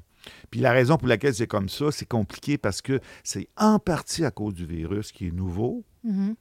Que le, le corps n'a jamais connu. puis c'est aussi en partie parce qu'on ne réagit pas aussi bien. Tu sais, c'est embêtant de dire si tu à cause ta- que ta réponse immunitaire est plus ajustée Ouais. ou c'est parce que le virus il est plus dérangeant? Mais en effet, Didier Raoult qui a fait une analyse, mais incroyable, Mhm. en, euh, de je ne sais pas combien de séquences, plus de plus de 60 000 variants, là, avec, euh, avec des analyses Ouais, statistiques. assez euh, euh, substantiel. lui, il est capable de dire que on peut mesurer qu'il y a une, une réduction au niveau de la pathogénicité du virus lorsqu'il y a tel tel type de mutation Mhm. qui arrive dans des gens qu'on ne pourrait pas prédire d'avance. On l'observe, c'est tout. Ouais, là. ouais, c'est ça. On l'observe. Puis en effet, écoute, Donc, je c'est pense vraiment- pas qu'il y a beaucoup de gens qui vont contester après l'ensemble des données qu'on a observées d'Omicron, qu'Omicron, il est moins dérangeant. Puis il y a des gens qui ont eu l'infection au début avec la souche euh, alpha ou one. Ou, euh, mais Delta, il était déjà moins dérangeant, mais. Delta était plus dérangeant pour beaucoup de gens Que Omicron. qu'Omicron. Ben oui, c'est ça. Fait que ça complique un peu l'analyse quand tu as une dynamique au niveau de la pathogénicité du virus qui diminue dans le temps, plus la réponse immunitaire des gens qui monte. Fait que quand ça se rend compte, tu as un Mhm. système immunitaire qui est très euh, préparé, Ouais. puis un virus qui est moins dérangeant. Comme il disait Legault, c'est juste un petit rhume. Euh, Juste un petit rhume. Ben, Ben oui. Le goût, on aime Ben ça le oui. citer. Ben mais, mais donc, Non, euh, mais moi, je l'écoute. le deuxième. oui. Le deuxième. euh, euh, euh, tu as dit qu'il y avait que- des pics, mais on peut pas dire que c'est de la que- surmortalité, par contre. Quand- oui, c'est surmortalité. C'est de la Comment surmortalité. tu mesures la surmortalité? Ouais. La surmortalité, statistiquement, c'est extrêmement robuste parce que ce que tu fais, c'est que tu regardes, tu peux regarder en termes de semaines, en termes de tranches d'âge, en termes de, euh, le sexe féminin, masculin. Mhm. Tu peux regarder tout, tu peux tout le, Mhm. le, le- le disséquer si tu veux, Ouais. puis tu peux montrer même que suite au vaccin, c'est plus les femmes. Bon, en tout cas, Mhm, mhm. pour plusieurs, c'est les femmes qui sont plus sensibles. Bon, tu peux faire cette analyse fine-là, OK? Tu peux pas avoir la cause directe, mais tu mesures la surmortalité. Ouais. Comment? En comparant quel genre de mortalité tu t'at- tu t'attendrais normalement basé sur la moyenne des 5 ou 10 dernières années? Ouais. Et en ajustant avec l'âge de la population qui a monté ou baissé dépendant des pays. Il y a des pays qui se rajeunissent puis d'autres qui vieillissent. Ouais, Bon. ouais. Et sur tout ça, il y a des formules mathématiques qui sont acceptées par des gens qui font des statistiques au niveau de l'étude de la mortalité, qui te permet de avoir des données robustes pour dire, là, j'ai 10 20 40 de surmortalité. Pourquoi c'est si difficile, dans ce cas-là, de faire accepter cette donnée-là à la, à la population? Les gens disent tout le temps, tu sais, ceux qui, qui suivent, mettons, Pierre ou je, je lis les commentaires, il y a des bons trolls. Les gens vont aller dire que c'est une fraude, qu'il invente ses chiffres, ah, c'est un complotiste. Comment ça? OK, tu me demandes pourquoi. Pourquoi? Moi, c'est tout le temps pourquoi ma Non, non, mais c'est correct, Et c'est l'autre veut correct. savoir. Moi, je peux dire le quoi, puis je suis assez confortable avec le quoi, comme la science peut dire. Ouais. Pourquoi, là, je spécule, parce que On spécule avec un pourquoi. Mais dis-moi le quoi d'abord. je ne suis pas psychologue. Non, non, mais on com- ouais, c'est plus sociologue. J'aimerais ça comprendre pourquoi si ça je veux pas. spéculer sur le pourquoi, je dirais Ouais. la chose suivante, c'est que d'accepter que le niveau de information trompeuse que le gouvernement en fait, consciemment ou inconsciemment, moi, je donne toujours le bénéfice du doute. Quand quelqu'un transmet une information qui n'est pas correcte, peut-être qu'il pense vraiment que c'est la bonne. Tu sais, Moi, je ne Oui, sais oui, pas. là. peut-être, euh, ouais, Mais une d'accepter qu'il y ait un tel écart entre le message du gouvernement puis que ce qui est la réalité d'après ce que nous, Ouais, on, on- on établit avec, des, an- avec Ouais. ces analyses-là, c'est gros. c'est gros, mais c'est... Pourquoi? Et c'est extrêmement angoissant. Oui. Tu sais, euh, il y, a- il y a une vidéo peut-être que tu as vue d'Idriss Aberkan qui appelle la dissonance citoyenne. Non, j'ai pas vu celle-là. Le concept, tu as la dissonance cognitive, Mhm. qui est que, bon, tu peux pas comprendre l'affaire parce que tu as tellement des fils, puis tu regardes Ouais. pas ça, puis tu comprends pas. Fait que pour toi, ça n'existe pas. Ouais. Tu as la dissonance émotionnelle, c'est-à-dire que tu- si tu es dans un état, mettons, euphorique, puis que tout le monde, il est beau, tout le monde, il est gentil, il peut arriver un truc qui devrait te dire, mais calme-toi un petit peu, c'est pas aussi beau que ça, mais toi, tu es comme, wouhou, Ouais, ouais, t'étais tu sur un high. va sur un high, OK? La dissonance, la dissonance citoyenne, lui, il a, il a amené le un concept en disant on est dans un système, dans une civilisation, dans des pays où on s'attendrait à ce que nos, organis- nos organismes, nos institutions prennent, so- soient bienveillantes avec nous, Oui. prennent soin de nous. Et Les gens euh, débarquent quand tu réalises que c'est pas le cas. là. c'est comme un enfant, par exemple, qui est dans, élevé dans des, un foyer toxique Ouais. où il y a de la maltraitance. Mais qui pense qu'il... Comment cet enfant-là va finir par réaliser que c'est de la maltraitance? Mais comment? Il y en a plusieurs qui, ça leur prend énormément de thérapie avant Ouais, de, ouais, puis ça, s'ils sont isolés euh, par la famille, ils ne peuvent pas le voir. C'est pour ça qu'on a vu, par exemple, durant la pandémie, quand les jeunes n'allaient pas à l'école, ben, il y a eu une augmentation de la violence. domestique. Oui, tout à fait. Quand ils vont à l'école, ben là, tu sais, euh, il y en a moins. On a vu des horreurs. Il y a eu des pandémie. horreurs. Donc, donc euh, la, la socialisation, le groupe que tu as autour de toi permet de normaliser peut-être des comportements ouais, ouais. qui sont pas euh, qui sont considérés comme. Oui, c'est ça. Fait que, mais la dissonance citoyenne, tu dis, c'est parce que si mon gouvernement est à ce point incompétent ou malveillant, Ouais. C'est quoi, euh, c'est quoi, qu'est-ce que je fais? Ah ouais, c'est sûr que c'est angoissant. C'est extrêmement angoissant. Fait Ouais. que t'es tout, dis, Ben, voyons Ouais, c'est bien plus facile. ça se peut pas, toi. Puis c'est vrai que le, le, le T'écoutes trop de vidéos sur C'est sûr, l'Internet. ça se peut pas. Ben, c'est quoi tes Internet. sources, là? Ben oui, puis tu fais tes recherches. Voilà. Euh, donc, c'est quoi les conclusions principales du rapport? Pour commencer, puis j'aimerais ça après qu'on vienne aux recommandations. Bon, les conclusions principales du rapport, euh, on peut l'articuler. il y a quatre, si tu veux, axes qu'on a regardés là, au niveau euh, euh, l'assaut, je dirais, civil aux libertés et droits fondamentaux. Je pense pas qu'on Ouais. on a besoin d'en débattre très longtemps. Il n'y a là. pas de débat à avoir, c'est un fait. Ensuite, euh, au niveau, je dirais, du tissu social, Mhm. euh, à quel point ça a créé des, des fractures. Nos fractures majeures. Moi, je connais plein de monde qui ne parle plus à leur mère, à leur et, père. et, et euh, c'est pas clair, ça va prendre combien de temps avant de se Réparer. réparer. Ouais. Ça va demander beaucoup de bienveillance, mettons. Mhm. Beaucoup, beaucoup d'amour, De pardon. de pardon, effectivement. L'autre, euh, c'est au niveau, si on veut, de l'analyse plus, euh, bon, scientifique, là, au- Ouais. au niveau de la santé, puis tout ça. Ben, les conclusions principales, c'est un peu comme résume euh, Denis. il n'y a pas eu vraiment d'excès de mortalité attribuable à un virus particulièrement pathogène, Mhm. mais il y a eu effectivement des morts qu'on a étiquetées COVID. COVID, puis il y a même des endroits où on a vu des pics de mortalité dans certaines... euh, parce que lui, il a analysé ça État par État aux États-Unis Ouais, ouais. puis partout dans le monde. Et c'est systématiquement attribuable aux mesures qu'on a déployées. Ça, il peut faire le parallèle. C'est clair. Donc, les pics de mortalité, c'est les mesures qui ont tué plus Un exemple, que un le exemple. COVID. Lui, ce qu'il a fait, il l'a fait dans bien des États, mais il y a deux États que j'aime bien citer, le Dakota du Sud, Dakota du Nord. C'est des États à peu près euh, Similaire. hein? similaires au niveau population, Géographique. Bon, un est un- au nord, mais bon, Ouais, ouais. Mais même genre de démographie, Ouais. même genre de climat, plus ou moins, un État a confiné de manière euh, très stricte, puis l'autre, rien. OK. Mais celui qui a confiné de manière très stricte, c'est lui qui a la mortalité la plus élevée. Fait qu'il y a quelque chose qui ne marche pas, là. Mhm. Puis lui, sa théorie, et Denis, qui, qui, je pense qu'il faut élaborer, c'est que considère que ce qui est le plus tueur sur les populations, au-delà des guerres, des famines, des épidémies, c'est le stress.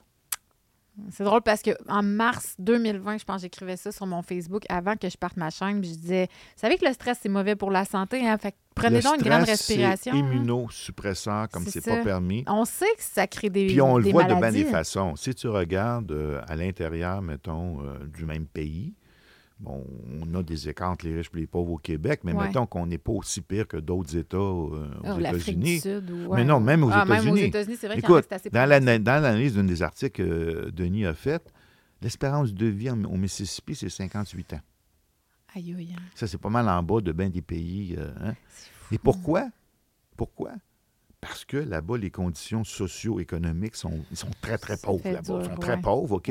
Puis la corrélation est parfaite entre ton niveau socio-économique et ton espérance de vie, toutes choses étant égales par ailleurs. Parce Ouais, que euh, il y a des pauvres en Afrique qui ont des conditions même de- au niveau euh, socio-économique qui sont plus basses qu'au Mississippi, Mhm. mais les conditions sociales ne créent pas le stress Ouais. que ces gens-là subissent. Exactement. Ne crée pas le stress. Il y a, il y a une communauté. Puis il y a aussi, il y a, Afrique, ouais. il y a un des stress quand même auquel on ne pense pas trop souvent, c'est euh, la peur du manque. Mhm. C'est-à-dire que des fois, tu en as assez, là, mais juste d'en voir qu'il y en a qui en ont plus que toi, ça te fatigue. C'est ça. Ben, c'est parce qu'on est aussi conditionné à ça. Tu es conditionné à ça. Puis en plus de ça, c'est insécurisant parce que quand tu en as vraiment tout le temps, systématiquement, moins que les autres, Ça, tu te déprécies. ben tu déprécies puis tu te demandes c'est quoi les ressorts que j'ai, moi, là, pour euh, essayer d'accéder à plus de Mhm. ressources? Ah, C'est vrai Fait que que ça là, va être très anxiogène. C'est extrêmement anxiogène. Puis les recherches sont très claires. Euh, il y a eu de nombreuses recherches qui ont été faites. La- le stress est immunosuppresseur Mhm. et te rend vulnérable à toute une série de maladies chroniques, cancer, infections, you name it. Ça, Fait donc, si ça tu l'exagères, tu l'exagères durant la pandémie. C'est ce qu'on a vécu. Là. Parce que des gens qui ont des conditions un peu plus. Qui ont un, un réseau social, Ouais. qui ont, qui ont, euh, un environnement qui n'est pas trop. euh, euh, Ou qui ont pu se nommer aussi. Tu sais, moi, le fait que j'ai pu me dire, j'ai ça pris te permet de composer avec. C'est ça, c'était plus facile pour moi que des gens qui étaient comme dans la. qui, tu qui te sentais pas aussi pas. impuissant. J'écoute, il y a des gens qui m'ont écrit avec des pensées suicidaires là, parce Ouais. qu'ils disaient je peux même pas dire à mes parents, j'ose pas dire à mes amis parce que je vois qu'est-ce qu'ils partagent sur Facebook. S'il fallait qu'ils soient au courant que je, je pense comme ça. Fait Puis, que le, le stress, c'est a horrible été, ce que ces euh, gens-là ont le stress vécu, a été là. un des facteurs les plus importants pour. vraiment. Puis on Puis a le vu- rejet social. faut se le là. dire quand même, les suicides, là, tu sais, c'est stress, dépression. Mais ils sont jamais sortis, ces chiffres-là, hein, Ben, si tu regardes les chiffres en Alberta, du suicide. Avant, non, mais avant même le déploiement du vaccin, Ouais. c'est une des provinces aux États, au, au Canada où tu peux voir un excès de mortalité dans les jeunes, OK. avant toutes les autres, avant le vaccin. Mm. Pourquoi? Parce que en Alberta, la prospérité du pays est très, très dépendante du secteur de De l'énergie. la province, mettons. De l'énergie. Euh, ben, de la province. Bon, C'est comme un pays. c'est un petit lapsus. ouais, c'est ça. Elle est très dépendante euh, de- du secteur de l'énergie. Ouais, Il a ouais. fermé. Ça, ça va pas bien. ouais, en Alberta, c'est difficile depuis quelques Ils années. ont fait, non, mais ils ont fermé durant la pandémie. Ils ont ah, tout en fermé. plus, parce que c'était déjà sur le déclin. Là. Oh, mais ils ont, ils ont tout fermé. Fait que là, les jeunes hommes qui étaient. Il y en a qui viennent de d'autres provinces. oui, il y en a plein, c'est ça. Puis là, ils se ramassent Plus de devant. Tu sais, t'as, t'as un, bon Ouais, statut. Puis là, là, tu tout, est, tout est bloqué, Mhm. brutalement. Puis bon, peut-être tu es plus fragile à cet âge-là, peut-être que tu es loin de ta famille. Ça bon, te plein, paraît plein. dramatique. Fait que là, ils ont, c'est une des endroits où, on a mesu- où Denis a mesuré euh, les, suicide. le- les premiers pics de surmortalité. Puis, ben écoute, le suicide, c'est certainement un des facteurs qui a joué dans- OK. dans, dans cette affaire-là. Après ça, tu peux mesurer euh, d'autres, euh, d'autres facteurs. Fait que ça, écoute, euh, il y a eu des cas comme ça sûrement ici, mais si, si le signal n'est pas assez fort, tu ne peux pas le mesurer. C'est ça qui arrive. C'est comme il dit, Denis, on est capable au 20e siècle de voir des trucs du genre. il y a une- là, il, là, il y a eu une, une, euh, vague de chaleur pendant deux semaines, puis là, on voit un pic de mortalité. Mhm. Ah OK? on peut On faire peut le ça, mesurer. Ouais. Fait que euh, le suicide, si ça se passe sur une période assez courte, puis le nombre est assez, c'est assez important, tu vas le voir, un excès de mortalité au-dessus du baseline. Ouais, je comprends. Mais globalement, au niveau des vaccins, ça, on peut le mesurer systématiquement Que les gens sont... à travers le monde. Ça fait partie donc de vos conclusions principales que le vaccin a tué? Est-ce Ben, que le ça fait vaccin partie de vos est- est, conclusions? toxique euh, comme c'est pas permis. Puis une des recommandations majeures qu'on fait, c'est qu'il faut retirer. Totalement. On l'a fait déjà. au on, a fait un rapport préliminaire le 14 septembre où on a écrit même à Trudeau pour Je suis demander sûr qu'il l'a lu. de, de retirer euh, les vaccins ARN messagers. Avez-vous une réponse? Hmm, Je pense que c'est dans le courrier, là, ça sent bien. Ah, il est permis d'y croire. Donc, donc euh, oui. Puis là, ben, Est-ce qu'il y a garde, d'autres conclusions? on, se sent quand même, jusqu'à un certain point, appuyé. La DAPO vient de le faire en Floride. C'est ça, mais la Floride, euh, pour, pour ceux qui n'ont pas adhéré au narratif depuis le début, vont dire Ouais, mais la Floride, il se comporte comme si le virus n'avait pas existé. Puis, donc, ils que vont pas prendre pas ça au sérieux. C'est pas que le virus n'a pas existé. Mais j'ai entendu C'est une du grande monde dire différence ça. entre. Ben écoute, j'ai eu des conversations des fois avec des gens qui m'ont passé en entrevue où ils voulaient explorer la théorie que les virus n'existent pas. Ben là, ils Ouais, je, pas à la bonne je- personne. je là, connais du monde moi, qui dit euh, ça aussi. Parce que tu ne pas à bonne personne. Moi, j'ai j'ai fait pousser mes premiers virus en 1975. là. Fait que, tu toi, t'es sûr que ça se peut un virus. ben là, est fait pousser, je les vois, puis je les mets Tu les observes. cellules, je les observe. Ben, en microscopie électronique, Ouais, ouais. tu peux les voir. Ouais. Puis euh, tu les mets les cellules, puis Fait les que c'est pas vrai qu'on n'a jamais isolé un virus dans l'histoire. là. Écoute, des virus, d'après ce qu'on en sait maintenant avec les techniques de génomique là, qui te permettent de faire du séquençage profond un peu partout, là, et, euh, on estime à peu près 10 à la 37 particules virales sur la dire. Terre. di- 10 à la après- 37, là, c'est 37 37 zéros. zéros. C'est plus que les, que, que les étoiles. étoiles qu'on- dans le ciel, ouais. à un moment donné, il dit que ça n'existe pas. Puis bon, mais regardons-le, mettons-le dans le contexte. S'il y en a autant maintenant qu'on le sait, comment ça se fait qu'on en connaît si peu? Hmm. C'est parce que ceux, si on connaît juste ceux qui nous dérangent. Ouais, Ce qui veut dire que la très, très, très, très grande majorité des virus, ils sont pas dérangeants. j'irais plus loin que ça, ils Ils sont utiles. Mhm. Tu si tu as un placenta, c'est grâce à un rétrovirus. Ah bon? Je suis contente d'avoir eu mon placenta. Il m'a servi. Ça, ça remonte à l'époque où les mammifères ont succédé aux dinosaures. Puis là, tu as eu deux branches. La branche des marsupiaux qui n'ont pas de placenta, ils le mettent dans leur poche. Oui, puis une autre branche qu'eux ont fait un placenta. Hmm. Placenta, on a pu démontrer euh, avec des expériences très Ouais, que c'est dû à l'insertion d'un rétrovirus qui a permis le développement du placenta. fascinant. Donc, ils existent, les virus. Bon, au niveau des conclusions du rapport, donc, euh, c'est certain que nous, euh, on- une des recommandations principales, c'est de retirer la plateforme d'ARN messager. Euh, Quand tu dis de la plateforme, tu veux dire l'injection? je veux dire, la technologie d'ARN messager dans les lipoparticules. Fait que vous voudriez retirer, un vaccin nous- différent. Nous, on va aussi... Ben, vaccin différent, ça, c'est une bonne question. On n'est pas allé là, là, mais... Non, OK, OK. Si on, si on veut être euh, rigoureux, il faut déjà prendre conscience, puis c'est peut-être difficile à accepter pour la plupart des gens, pour les coronavirus, on n'avait jamais fait de vaccin. Non, c'est ça, ça, on l'a nommé souvent, parce que c'est à peu près impossible vu que ça met Parce tout que c'est temps. pas une maladie très immunisante. Ah. Deuxièmement, le genre d'infection que ça donne pour les gens vulnérables, c'est en généralement, c'est très gérable. Ouais, ouais. La plupart des infections sont asymptomatiques. Hmm. Les personnes que tu voudrais protéger, faire de la protection ciblée, Mhm, c'est des personnes qui ont un terrain plus affaibli. mhm. Bon, est-ce que tu peux vraiment les protéger par la vaccination, ça, c'est une question ouverte en ce qui me concerne, Ouais. que j'ai posée à peu près à tous les médecins qui sont venus parler de ça à la commission. Mhm. Parce que moi, je me dis, en admettant que ce vaccin-là fonctionne comme on l'espère, Ouais. ce qui n'est pas le cas d'après moi, euh, D'après toi ou d'après les, les recommandations? D'après le rapport? ben, d'après ce que j'ai écrit dans le rapport, d'après Ouais. ce que j'ai entendu, après la synthèse des analyses que j'ai fait, C'est pas juste ton opinion personnelle, c'est basé sur tout ce que tu as entendu aussi. c'est basé sur tout ce que j'ai entendu. Je fais la synthèse de ce que j'ai entendu. Euh, pour que ce- ça fonctionne, il faudrait que tu aies un système immunitaire robuste. Ouais. Si ton système immunitaire n'est pas robuste, Ben, c'est le même pour toutes, là. comment est-ce que tu vas vacciner puis que ça va te protéger? Il faut à ce moment-là utiliser d'autres façons. Et on Ils en sont connaît d'autres. qu'on peut trouver sur le fameux site seeearly.org. OK. Il y en a énormément. Pour, pour être préventif ou pour se du, il y a- guérir. il y a du préventif puis il y a du, il y a du curatif, les deux là-dedans. Mais écoute, euh, sur ce site-là, euh, de mémoire, euh, il y a des centaines de molécules qui ont été testées. Là. On connaît Quand les même. vedettes, là, euh, Vitamine D. hydroxychloroquine, euh, Ah. vermectine, Ah oui, OK. vitamine D. D'ailleurs, quercétine, euh, celui qui avait trouvé ça en premier, c'est un chercheur de l'Institut de recherche clinique à Montréal, Un le, le frère de l'autre, Michel Chrétien. Oh mon Dieu. Puis ça, il était tout enthousiaste. Il avait même fait un reportage à Radio-Canada qui avait présenté ça. Il dit Ça y est, on est correct. Puis quoi, ils l'ont-tu mis en prison? ou- Non, non, mais. euh, non, On mais, n'a plus jamais mais- reparlé. mais son truc n'a pas été, Ça a pas levé, a pas été adopté. Non, c'est ça. il y a eu une autre euh, étude qui a été faite aussi à l'Institut euh, de cardiologie de Montréal par le docteur Tardif. Oui. Excellent, excellent. Lui non plus, ça pue. Ça Puis c'est un essai clinique, randomisé, en double aveugle, qui concluait que ça marchait.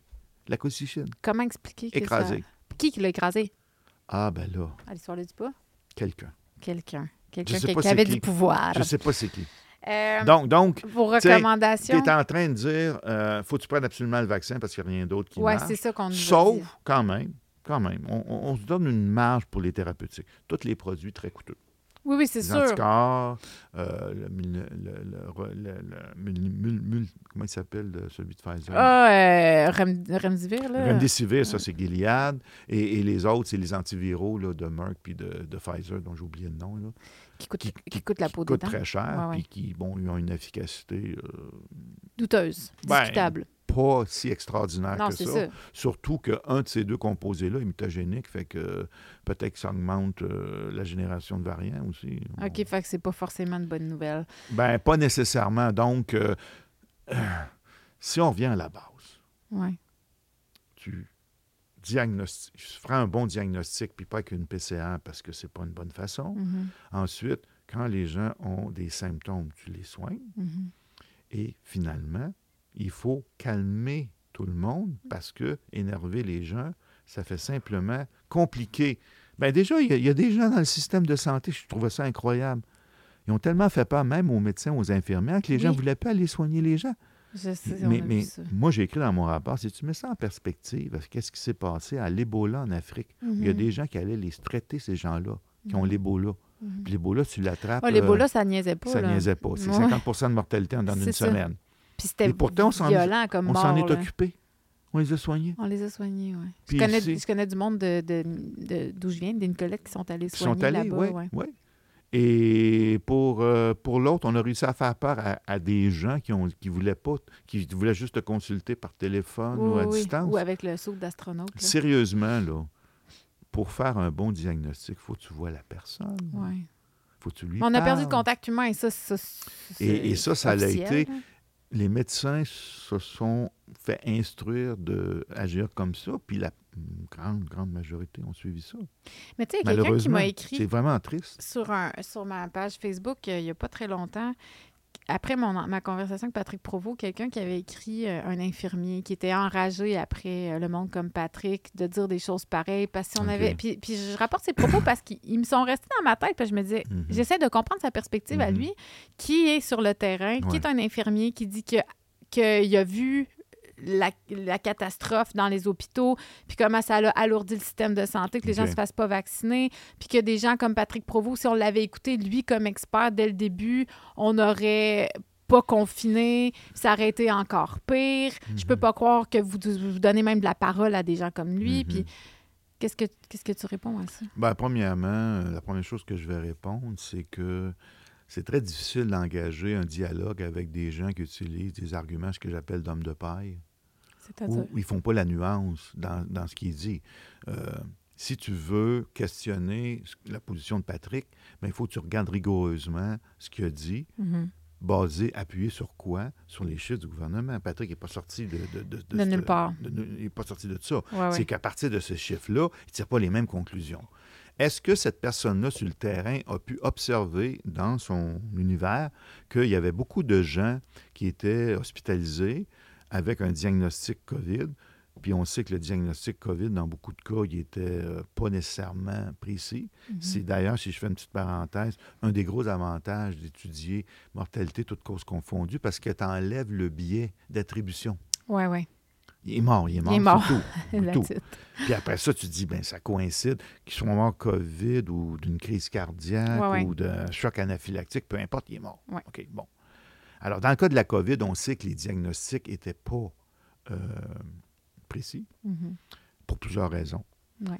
Et en plus, lorsque lui a la perception que les gens qui sont dans son environnement à l'hôpital, c'est des gens, des non-vaccinés, comment on les qualifie, les non-vaccinés? C'est des gens non injectés ou des gens qu'on met non vaccinés parce qu'ils n'ont pas le papier, parce qu'ils ont c'est juste une dose, parce que ça fait pas deux semaines ou ça fait pas trois semaines? Mhm. Ça fait une grosse différence, Ouais, ça. ouais. Parce qu'on sait très bien qu'un des gros biais qu'on voit dans les statistiques, on l'a vu très bien en Ontario puis en Alberta. Au Québec, évidemment, les chiffres ne nous ont pas permis de voir ça. de voir ça. D'ailleurs, euh, c'est assez, assez cocasse. Euh, ces chiffres, ces, ces tableaux-là qui sont app- apparus en Ontario et en Alberta, euh, ils les ont effacés rapidement. Heureusement que les gens les avaient conservés. Pour vrai? Oh, ils ont été effacés. oh, ouais. Pas de la censure, ça me surprend. Ils ont effacés. Mais bref, ce que tu vois, c'est que tu as un pic important Ouais. des cas COVID mesurés par les méthodes qui sont un peu douteuses de, de, de, PCR, Ouais. immédiatement après la vaccination pour les deux premières semaines. Ouais, ça, t'en avais parlé il y a deux Et ça, si ces gens-là sont vraiment infectés, parce que comme ça affaiblit ta réponse, ta défense immunitaire, la- cette- ces injections-là, il se peut qu'après, ça déboule pour faire des, euh, des, des infections plus sérieuses. Ils se ramassent à l'hôpital. Ouais. Check, pas vacciné. Es-tu vraiment pas vacciné? Ça dépend des définitions. C'est ça, parce qu'il fallait que ça fasse au moins deux semaines que tu as reçu l'injection pour être considéré totalement vacciné. Ou, Oui, euh, puis aux États-Unis, il y a même des endroits où non seulement. Il fallait que tu aies le papier. Si tu n'as pas le papier, ça compte pas. OK. Ils, ils présumaient que les gens étaient non vaccinés avant de prouver qu'ils l'étaient. Fait quand tu veux faire des statistiques dans un centre hospitalier, ben. Ça veut pas dire que tu t'es rendu à l'hôpital avec mis- ton papier. Tu les mets par défaut dans les non-vaccinés. C'est sûr qu'à ce moment-là, tu entends Biden dire c'est une pandémie de, de non-vaccinés. Ça en revient finalement, à- en tout cas, c'est ça. C'est ce que tu disais, c'est que la prise de données. Je peux comprendre. Puis il y a peut-être un autre facteur qui s'applique à lui dans son cas, c'est que le- l'occupation des hôpitaux a peut-être peu varié d'un endroit à l'autre. C'est possible, ça. Mais je suis toujours étonnée d'entendre des gens qui sont encore en 2024 avec leur perception qu'on a vraiment vécu une, une- une épidémie catastrophique alors que les chiffres ne cessent de dire que ça n'a pas été le cas. Je, je- je veux dire, à un moment donné, il faut ramener l'esprit critique C'est de là-dedans. la Là. dissonance citoyenne. Oui, c'est ça. Parlons des recommandations. Donc, dans les recommandations, la liste est très longue, il y a à peu près Ouais, 400 essayons d'être concis. recommandations. Euh, je ne pourrais pas toutes les décliner, mais je pense dans les recommandations principales. Majeures, là. Euh, Au niveau de la gestion pandémie, premièrement, ce qu'il faut comprendre, c'est qu'il faut suivre euh, ce qui avait été développé comme protocole de gestion de pandémie avant. Il y avait déjà Ah un oui, protocole? là, oui, Mais oui, pourquoi on ne l'a pas là. suivi d'abord? Ah, là, tu ouvres un autre OK, question. moi, je pose beaucoup de pourquoi. Non, non, mais je comprends. spécule. Je comprends. Mais je savais pas. été je, suivi. je Non, pensais qu'on en Ça a avait été pas. systématiquement mis de côté. Ah, OK. Puis c'est tout dans le rapport. OK. OK? Deuxième chose, moi, je vais aussi loin dans ma recommandation de dire que des pandémies d'infections virales respiratoires, si quelqu'un veut vous faire croire que ça existe, soyez très, très, très, très sceptique. Pourquoi? OK. Parce qu'on sait que ce qui va provoquer une infection sévère, Ouais. dans beaucoup de cas, qui va tuer les gens, c'est des surinfections bactériennes OK. qui se soignent très bien avec des antibiotiques. OK. Fait que dans la, la- la- la- la grippe espagnole, Mhm. On sait maintenant par des études rétrospectives avec des PCR, des séquences, là, que la majorité des gens qui sont morts durant la grippe espagnole sont morts de surinfection bactérienne. Ça, c'est avant qu'on découvre les antibiotiques. Hmm. On n'a jamais pu obte- on n'a jamais eu des, des pandémies de cette envergure-là après. Parce Mhm. qu'après, on avait des antibiotiques. OK. C'est quoi que- le point? Les infections respiratoires virales, Ouais. OK, qui finissent par tuer la personne. En général, c'est des personnes qui sont plus âgées, qui ont des comorbidités, système immunitaire affaibli. Mais tu peux quand même les sauver avec des antibiotiques parce qu'ils vont faire une surinfection de streptocoque ou de pneumocoque. Puis ça, ça, ça peut les emporter. Beaucoup plus que l'infection virale. Donc, la recommandation en lien avec Ben, dans les recommandations, moi, ce que je dirais, c'est que euh, avant de crier au loup pour les prochaines pandémies, surtout euh, déclarées par l'Organisation mondiale de la santé, il faut regarder ça avec beaucoup, beaucoup, beaucoup de scepticisme. Ouais. Et aussi, il ne faut, faut, faut- faut pas oublier quelque chose, c'est que le, le développement d'une infection dans une population, c'est très écosystémique, c'est local. Ouais. C'est une population X dans un environnement X. Et le- le- une infection euh, dans un CHSLD, dans un hôpital, dans une ville, C'est différent. c'est différent d'une place. Qu'il faut donc le gérer localement, Mhm. Donc, avec des protocoles différents. avec des protocoles qui s'appliquent à la situation précise Ouais, ouais. qu'on va faire avec les gens du terrain. Donc, ce que vous recommandez, c'est de développer des protocoles dé- adaptés. Mais ils, sont, ils existent, juste les utiliser. C'est la base de un peu? décentraliser les protocoles la gestion existent, de la santé. va Décentraliser. décentraliser tout. Ils ont idéalement. commencé à le faire euh, en Alberta. Il y a un programme qui est mis en Ah, place pour décentraliser. Bravo, Alberta. Ils nous ont surpris dans les dernières années, l'Alberta. Oui, ouais, quand même. Ils, ils font pas seulement des méchants. Les méchants Gaz- gaz, les sables bitumineux, puis ouais, ouais, Ouais. Mais, OK, donc, Fait que ça, c'est au niveau de la gestion de la santé. Maintenant, il y a d'autres Ouais. recommandations au niveau du système de justice. Là. On, on- on- Ouais. on a des sérieux problèmes. Là. justice ou système de santé? Ben, système de justice, comment, là, je, je prends le volet justice dans les OK, c'est recommandations. quoi le problème? Ben, est-ce que euh, les chartes des droits et libertés nous protègent ouais. vraiment? Parce que, puis, puis Pourquoi toutes les ils nous qui ont été données... Pourquoi on est capable de, de les ignorer comme ça? Il, va falloir mettre des pare-feux pour empêcher que ça se reproduise. Là. Puis on a même pu décréter, euh, je veux dire, Trudeau a décrété euh, le... Fait qu'il y a- il y a- ça, c'est une- Ottawa, un gros volet de la recommandation. Les C'est autres quoi le vol- volet? Qu'est-ce qu'on recommande finalement? C'est de, de mieux décréter la loi, de mieux... euh, Ça, écoute, nous, dans les recommandations, on fait des constats.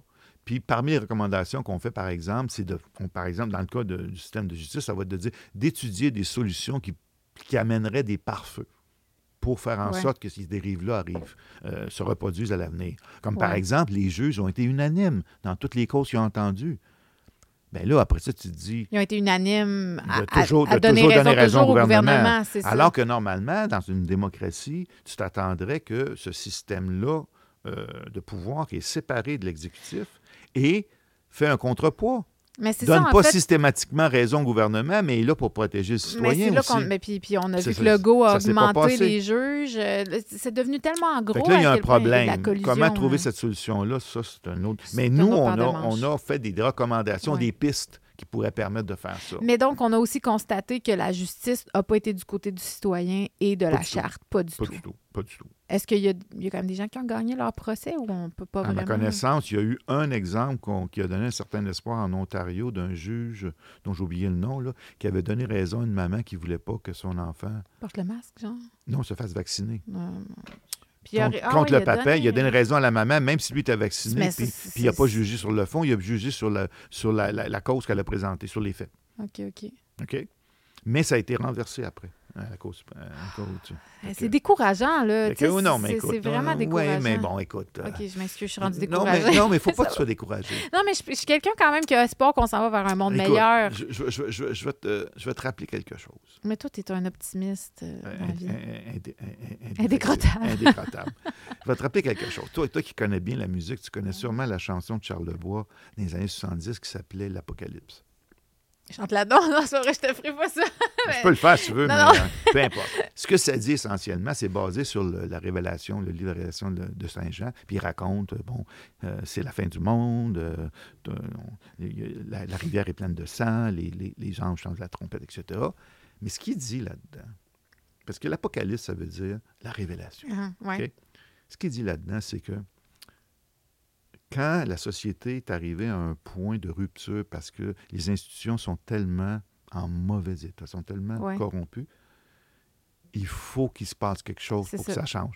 Et là, ce qu'il dit, ce qu'il répète constamment dans sa chanson, tu iras l'écouter tantôt, Non, il faut que ces choses arrivent d'abord. Donc, c'était comme. C'est un peu salutaire, finalement, la crise COVID, parce que ça met en Prends-le au niveau d'une relation individuelle. Moi, je le ramène tout le temps à l'individu. Mhm. Si une personne est dans une relation toxique avec Ouais. son partenaire, mais que pour toutes sortes de raisons, elle reste pris là-dedans, Ouais. puis ça devient quasiment chronique, ça fait des années Ouais. que ça dure, puis il y a de la violence psychologique, physique, euh, nomme-les.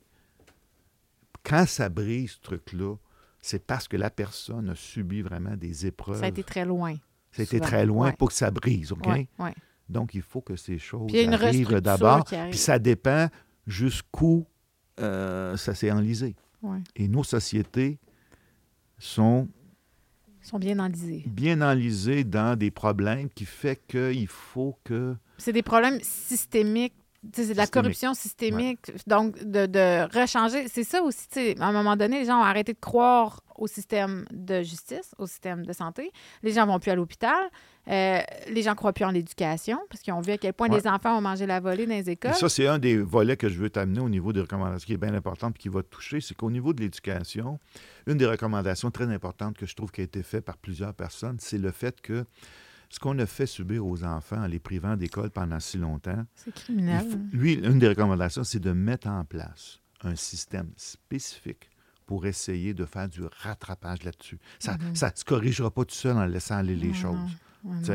Il faut déjà faire une évaluation vraiment détaillée des, des dommages, Ouais. qui ne sera pas le même dépendant des, des, des- des gens, des, Ouais. jeunes. Il y en a Mhm. qui s'en tirent mieux que d'autres. Ouais. Mhm. Mais ceux qui sont les plus euh, affectés par ça, il faut mettre en place quelque chose de spécifique pour les aider à s'en sortir. Mhm. Euh, j'ai pas vu tout ça encore. C'est ça. En tout cas, puis j'ai comme l'impression. En tout cas, OK, maintenant, qu'est-ce qu'on fait avec ce puis- rapport-là? puis la, la- la dernière, je pense, qui est bien Ah oui, importante, c'est au niveau euh, de la censure qu'on Oui. voit dans les médias, qu'on voit dans les institutions euh, scientifiques partout. Ben Mhm. écoute, il va falloir qu'on prenne conscience que On nous ment. La- ben oui, mais je veux dire, c'est que la censure, le plus, ce qu'il y a de plus grave avec la censure, c'est que ça nous prive d'opportunités. Mhm. C'est-à-dire que il faut que tu essaies de faire la description la plus fidèle possible du réel. Oui, ben c'est ça le quand mandat tu des le fais pas, quand tu le fais pas, il y a un prix à payer. Oui, Parce que la- le réel, la nature est ce qu'elle est, quoi que tu en dises. ouais, c'est ça. Puis là, quand tu agis de manière non naturelle, contre la nature, contre les principes, contre la morale, Mhm. les coûts sociaux vont être énormes. Les Mhm. coûts économiques vont être énormes. Et pour l'instant, on s'en tire plus ou moins parce qu'on est tellement riche, mais à un moment donné, ça va nous amener à un niveau de pauvreté et de détresse Sans sociale qui va, qui, va, qui va nous obliger à confronter Ouais, la vérité, parce que c'est seulement la vérité qui, Qui va nous nous- affranchir, exactement. Truth will set you free. même si des fois ça fait très mal. Oui, mais moi, en tout cas, je suis prête. là. je suis comme, ça peut se passer. Il faut, il faut. De toute façon, c'est tellement évident. sûr Ça que va se passer à géométrie variable en fonction de où Mais les gens sont rendus. Là. Je suis en train de lire un livre de Julian Assange, puis euh, il, il parle avec Eric Schmidt, qui est le, un des fondateurs de Google. C'est en 2013 que la conversation a eu lieu, puis il parle de censure beaucoup déjà. Je suis comme, oh, il avait catché. Moi, je, me dirais que ça m'a un peu plus pété d'en face, là, là, à quel point il y en avait avec la pandémie, parce que c'était tellement rendu évident. Puis Ouais. j'en ai été très victime, donc là, je le voyais dans les Là, tu peux coulisses. plus ne, pas le voir. C'est ça, mais puis c'est lui, il vivait avec Wikileaks, tu il voyait, il dit, tu sais, quand moi, je suis au courant de ma plateforme, je sais qu'est-ce qui se passe vraiment, puis que je vois qu'est-ce que les médias en disent, qui sont des mensonges par-dessus mensonges, puis que le journaliste est très bien au courant qu'il ment. Tu sais, c'est pas, euh, pas une erreur. Il dit, là, tu quand tu t'aperçois à quel point les systèmes, c'est de la propagande, hein, puis, puis il est positif un peu comme tu peux l'être parce qu'il finit en disant, la bonne nouvelle, c'est qu'on n'a pas besoin de censurer si on n'est pas dans une position de faiblesse si on, a- on est rendu tellement faible qu'on doit se soucier de ce que les autres pensent. Puis c'est ça qui se passe. Je me dis, la censure est tellement rendue. La censure et la Ça propagande. imploser. Ça implose. Ils sont, ils sont en train de se tirer dans le pied. sais. Les gens ont de moins en moins confiance Mais dans les médias. Ces systèmes-là, dans la nature, c'est pas soutenable.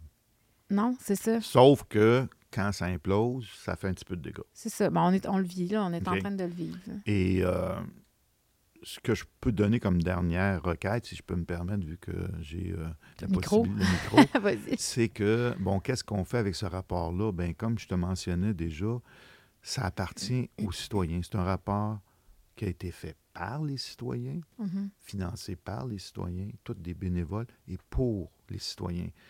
Il faut que les gens, à partir de là, s'en emparent. La première ça. étape à faire, c'est de prendre l'information en fonction de ton besoin. Il y a des choses Mhm. que tu veux savoir plus.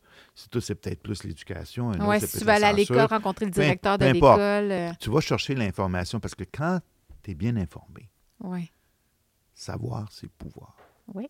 Tu te donnes des moyens. Mhm. Maintenant, comment on fait pour le diffuser? Bien là, Ouais. moi, je fais appel à tous pour ça. Actuellement, micro. avec, euh, avec Réinfo euh, Québec, on a mis en place euh, des moyens justement pour trouver d'autres façons de diffuser à travers que les médias sociaux. Il y a d'autres façons Ouais. qu'on peut se faire plus en personne à personne. Ouais. Et on essaie d'établir ce qu'on appelle des antennes locales. Parce que c'est à partir des communautés locales, des fois, que tu peux commencer à, à répandre les choses, puis donner de l'information que les gens n'auraient pas autrement. Mhm. C'est pas tout le monde qui va nécessairement sur les réseaux sociaux. Puis, maintenant, tu Non, fais quoi pour déjà, discriminer les affaires? Allez sur là. votre site, mettons, Ah ouais. il faut que ça te tente. Là. Fait que une des choses qu'on essaie de faire, une, une- une première antenne a été faite sur la Côte-Nord avec le docteur Ruellan puis sa femme. Puis là, on essaie d'en, faire un peu partout ailleurs. Qu'est-ce que tu entends par antenne? Une antenne, c'est un groupe localement qui, de bénévoles qui va s'organiser pour faire la diffusion du message. Ça peut être des pamphlets que tu distribues, tu organises des réunions ou, par exemple, bon, la grande critique souvent de ces réunions-là, c'est que c'est toujours les mêmes gens qui viennent là. Ouais. Bien, moi, ma réponse à ça est, est double. Premièrement, c'est que les gens qui viennent là, s'ils reviennent, c'est parce qu'ils ont peut-être encore des choses à apprendre, parce qu'on Mhm. s'entend-tu qu'il y a quand même énormément à digérer de toute Ouais, cette information-là. ouais. Et lorsque leur niveau d'éducation par rapport à cette, à cette activité, à cette réalité très complexe est meilleur, lorsqu'ils retournent dans leur milieu avec leurs amis, leurs parents, leurs voisins, ils ont, ils ont des meilleures clés Ouais. pour, pour engager la conversation avec eux. L'autre chose, c'est Donc, que tu invites les gens à faire ça. j'invite les gens à faire ça. Ça devrait être un mouvement citoyen un que mouvement chacun. citoyen. Puis en plus, si possible, est-ce qu'ils peuvent, dans ces réunions-là, amener un ou deux, per- deux, deux personnes qui sont Ils pas... sont non- jamais allés. C'est ça. ouais, ouais. Peut-être qu'il y a des gens qui sont mûrs pour ça, mais il faut les amener avec bienveillance, là, évidemment. Oui, oui, oui. Mais ça va se faire localement parce que T'es- T'es amènes pas de force, là. tu les amènes pas de force, Ouais. tu ne donnes pas des amendes s'ils viennent pas, Non, bon, des ça. choses comme ça. Fait que c'est c'est une des façons. Est-ce qu'il y a d'autres façons? Peut-être, mais je pense que avec l'intelligence collective dans ces groupes-là, lorsqu'on va présenter l'information, puis on va discuter entre nous autres, il va peut-être nous en venir d'autres idées. Ouais. Mais moi, je me suis porté volontaire hier pour organiser une antenne comme ça Dans ton dans la région de Sherbrooke, Magog. Fait que je connais des gens qui, que je vais solliciter, mais Mhm. s'il y en a qui m'entendent, Oui. puis ont envie de Ils peuvent participer. te contacter. peuvent me Est-ce qu'il y a un moyen plus facile? Facebook? Moi, je suis sur Facebook, Messenger, euh, OK. Tu réponds à tes. LinkedIn. euh, OK, OK, parfait. euh, le site de Réinfo Québec, ils vont mettre un, un onglet pour justement mettre OK. une espèce. C'est en train de se faire, c'est organique, là? Mais c'est en train de se- Ils mettent une espèce de démarche basée sur le pilote qui a été fait euh, sur. Donc, il y euh, a Réinfo COVID, euh, mais c'est plus Réinfo COVID, le Réinfo Québec derrière ça aussi. Euh, là. Ben oui, parce que, écoute, euh, le travail est loin d'être fini. là. Oui, oui, puis c'est- bien parce que c'est Puis un le, le- collectif le rapport amène énormément de travail. D'informations. Parce Oui. qu'une des choses, euh, si je peux conclure là-dessus, le rapport, ce que ça a permis de faire, cette, cette, cette commission-là, ce qu'elle a permis de faire, c'est d'entendre les gens qui avaient besoin d'être entendus. là, Ouais. de Puis notre souffrance. Puis il y en a beaucoup. Oui. Ensuite, puis de faire prendre conscience aux gens euh, à quel point ça pouvait être euh, assez euh, dé- désespérant pour beaucoup de gens. La souffrance a été loin pour plusieurs personnes. Mhm. Deuxièmement, de donner un peu la parole aux experts, là, quand Ouais. même, qui Ouais. n'ont pas nécessairement les bonnes plateformes. Pas les experts de TVA, d'autres experts. On parle des experts selon les critères que je décris euh, dans mon rapport. Et, et- et- et l'autre point important, c'est que tu as, comme un, un dépôt à un seul endroit de toute l'information auquel tu peux Mhm. accéder, qui, qui est pas bon, qui est à jour au moment où on a déposé le rapport, mais bon, même s'il y a des nouvelles informations qui arrivent, je pense que si tu pars de l'information qui est sur le site, puis tu- on peut, les gens peuvent s'en servir pour toutes sortes, pour communiquer. Éventuellement, il y a des gens qui vont s'en servir pour faire des poursuites euh, légales. C'est ça, dans le fond, c'est que ma, ma question, c'est est-ce qu'il y a un pouvoir légal, ce rapport-là? Le, le rapport, c'est de l'information. C'est ça. C'est de C'est de l'information. Fait que c'est comme les gens vont puiser comme dans une bibliothèque là-dedans. Exactement. Mais, Mais c'est un outil pour les citoyens, sauf que au, au moment où il est produit votre rapport, il n'y a pas vraiment une autre étape. On n'attend pas une rencontre avec le gouvernement. Il n'y a, pas- il y a pas autre chose qui s'en vient Ah, par on, rapport à on ça. a sollicité. Moi, Oui. je, je fais mes démarches personnellement avec différents partis politiques pour Mais essayer de il- les engager. Il n'y a pas de réponse. Oui, je, je suis assez confiant pour au Ouais. moins un des partis au fédéral. euh, On euh, devine lequel. Et euh, au provincial, par contre, euh, c'est euh, silence Sourd radio. d'oreille. Même, même le PQ. Même, même- même le PCQ. Ouais, même Ah, le mais PCQ. j'aurais pas dit PQ. Moi, je, je, pas le PQ, j'ai pas, j'ai- j'ai- pas été contacté au PQ, mais le PCQ même. Mais c'est comment ça? Parce que je sais que j'ai beaucoup de gens qui me suivent qui aiment le PCQ, euh, qui ouais, mettent ouais, beaucoup d'espace Non, mais dans... ils veulent pas l'entendre parler. Moi, pour vrai, la ils politique, veulent je vais pas le dire, là, parce parler. ce que je vais le dire, ce que je pense. Parce que c'est pas la première fois que je le dis sur X, mais moi, la politique, c'est fini. Tout est fini pour moi. Tous les systèmes sont corrompus, point final. Tous les systèmes doivent s'effondrer. Tu as raison. Je mets plus d'énergie. Les gens mais- m'écrivent Ouais, mais tu sais, Éric Duhaime ou Ah, ouais, mais tu sais, Poliev. Tant mieux si Poliev, il y a une bonne Tu verve. as, puis- absolument raison, mais je te dirais la chose suivante. Euh, il, il faut s'organiser en collectivité. Puis à partir du moment où tu débordes un petit peu de, de ton village, ta famille, ou de ton ça devient politique. Ouais, puis ouais, même à l'intérieur de ces organisations, c'est politique. Ouais. Ce que toi, tu contestes, puis je te, je te- je te rejoins parfaitement là-dedans, c'est la façon dont on pratique la politique. Mais il faut revoir notre façon de, ben, de se démocratiser. On n'est plus en C'est mon projet démocratie. pour 2020 2024. Ah oui? Lequel? Tu tu peux un, un- un- un manifeste euh, euh, d'une- pour essayer de repenser la façon de faire la politique. Bonne chance, Bernard. En tout cas, tu t'impliques énormément. Je tiens à dire, puis à saluer ton bénévolat, parce que tout ce que tu as fait, c'est bénévolat. Euh, puis je peux même pas, j'imagine que tu calcules plus tes heures.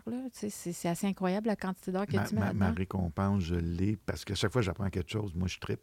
Mhm. Puis ça me permettre de Tu un gars de relation aussi, tu aimes ça rencontrer. J'adore rencontrer les gens, Ouais. puis je peux répondre à leurs questions. Là, là- là, j'ai j'ai changé mon attitude parce qu'avant, j'étais trop en train de convaincre le monde, puis c'est pas bon. Hein? Faut- les, gens Personne ne veut être un convaincu. Voilà. Alors là, maintenant, ce que je dis aux gens, quand il y en a qui se doutent un peu de ce Mhm. que j'ai fait, puis tout ça, je dis, je peux vous donner un peu le détail en, en grande ligne, puis je suis là pour répondre à vos questions. Voilà. Tu restes ouvert. Il faut être dans l'ouverture, mais ça sert à rien d'aller prêcher avec notre drapeau euh, de, de Alors, la alors, je réponds aux questions. Ouais. Et je vais essayer de multiplier les plateformes pour que les gens aillent chercher les bouts d'informations qui les touchent. En tout cas, j'invite vraiment les gens à aller voir euh, le site web pour euh, la commission d'enquête. C'est, veux-tu le nommer? Je le mettrai Ah, peut-être. Au pire, je pourrais le mettre dans les commentaires. faudrait le mettre, euh, ben, je te l'ai envoyé, le Ouais. document. Là, Je le mettrai en lien pour Ouais, ceux qui ont envie ouais. d'aller consulter. j'ai- j'ai- j'aimerais ça peut-être aussi si tu pouvais mettre le site web de Réinfo Québec parce que moi, à partir de là, j'essaie de fédérer une Oui. antenne à Sherbrooke, mais on, Puis on invite les gens on aimerait ça à en avoir faire partout, là. puis, puis je pense que c'est possible de le faire parce que quand on a fait notre tournée l'été passé, c'est les groupes locaux qui s'organisaient. là. Oui, bien c'est sûr qu'il y a un mouvement spontané citoyen qui va se Puis faire. là. Réinfo euh, utilisait les gens qui étaient organisés. Fait que Mhm. c'est à partir de ces groupes-là, d'ailleurs, que sur la Côte-Nord, ils ont, ils ont- ils ont- ils ont branché l'information. euh, Ben oui, puis ils l'ont réseauter. diffusé plus rapidement. Bon, ben c'est merveilleux. Puis c'est, Si là, on- je pense qu'on, y a de l'espoir, c'est ça. Mais puis il faut se tenir la main, Il comme faut que tu ça dis. vienne de la base. C'est ça, il y a- il faut avoir de la solidarité puis que les gens qui sont, qui sont là-dedans se, euh, mais se rejoignent. Il faut rentrer dans. Faut lâcher le zoom un peu, là, rentrer dans le vrai. Là. Ben, en fait, euh, ce qui a fait la vulnérabilité de la population dans, dans la gestion de la crise sanitaire, j'appelle la démesure sanitaire, Mhm, c'est que la population est trop atomisée. Mhm. Il n'y a pas suffisamment de communauté ou de Mm. liens. Et ça, malheureusement, ben, c'est entre autres dû au fait que La perte de la religion. ben, la religion, elle amenait au moins une certaine pratique communautaire, pratique. fait, bon. oui, oui. Puis il n'y en a plus. Puis là, tu remplaces ça par quoi? Tu vas voir un spectacle, Ouais, mais c'est pas tu vas dans un party, bon, écoute, c'est pas la même chose. Non, pas du tout. C'est ça. Puis ou encore, tu fais des groupes d'activistes autour de causes, euh, euh, bon, non certaines, moi, euh, c'est pas des causes qui m'attirent, mais Ouais, euh, je c'est juge ça. pas, là. Mais on est, on est en perte Mais les gens ont besoin de se retrouver en communauté. Oui, vraiment. Fait que là, je pense qu'en ce moment, s'il y a une cause qui devrait rassembler beaucoup de gens pour se retrouver en communauté, c'est qu'il faut... Nos valeurs fondamentales dans notre société sont un- oui, menacées. oui. Ouais. Et, et- mais la bonne nouvelle, il y a toujours une bonne nouvelle, c'est que, pour reprendre l'histoire de la matrice, quand les gens ont pris la pilule rouge, Tu peux plus ils ne reviennent pas en arrière. Il y a Et- Siler qui le fait. bon. Et une, une à la fois. Oui, oui, il faut les red pills. par Il faut, il faut juste arriver à un point de bascule, on ne sait pas c'est quoi. Ou non, on le connaît pas, c'est ça. Mais ça doit sera pas bien loin. Ça ne sera pas le même partout. Au Québec, ça va être euh, plus long, je pense. Oui. Euh, ça va arriver ailleurs. à- Ben, déjà en monde. Floride, ça arrive. là. Ils, ont, ils ont arrêté Il faut juste être attentif à ça, puis se- utiliser ça comme, euh, comme tremplin, comme, comme espoir. Oui. Écoute, il y a plein d'autres choses que j'aurais voulu discuter, mais je veux pas qu'on parte dans d'autres affaires. Euh, J'ai posé autant que possible les questions. J'avais demandé aux gens de te poser des questions. Je les avais intégrées dans, dans notre discussion. Euh, pour ceux qui, qui veulent plus rentrer dans le scientifique, tout ça, euh, je, voulais vraiment qu'on se concentre sur le rapport Mhm. aujourd'hui. Mhm. Mais écoute, la porte est ouverte. On pourra avoir d'autres discussions ou peut-être qu'on pourra faire un live pour que les gens posent des questions en direct. Tout est possible, mais je, je trouve qu'on a bien couvert puis c'est assez dense ce qu'on a, ce qu'on a co- couvert comme sujet. Je, je Oui, te il y a beaucoup de matière. Il y a de la matière. Merci pour ce que tu as fait. Merci à tes collègues commissaires. Merci à tout le monde qui a témoigné. Puis merci à, à tous ceux qui vont avoir envie aussi de, de prendre à bras le corps ce, ce- ce travail-là puis faire quelque chose avec ça. Et je peux vous laisser sur une nouvelle au niveau de la diffusion. Il y en a plus de 30 millions de, de vues de, du- Du des travaux de la rapport. commission, des travaux de la commission sur les différentes plateformes, surtout sur X. Puis Mhm. hier, euh, le, le- le- le live que, que, Denis. que Denis a fait, quand ils se sont branchés, il y avait 4 millions de personnes branchées Ben, sur c'est sûr, c'est avec euh, quand Non, même mais- un, un big, là. Alex, c'est pas euh, Et, Alex Jones. Ronnie Palmer, quand il avait fait son entrevue pour parler de la censure dans les médias, Robert Kennedy Jr. l'avait retweeté, ça a fait 3 millions de vues. Ça aide, c'est sûr que ça aide. Que, Ah, Il y, a- quand même quelque chose qui se passe, là. il y, a- il y a, il y a- il y a- il y a de l'appétit. Oui, il y a de l'appétit. ça, euh, Mais avec la souffrance que les gens ont eue, il y a un besoin aussi de, Voilà. de- de faire une justice là-dedans, là, avec Ouais. un J majuscule. Oui, avec un grand J, effectivement. Merci pour ton temps, Bernard. Ça Merci. fait plaisir. Merci de ton invitation. Plaisir. Hello.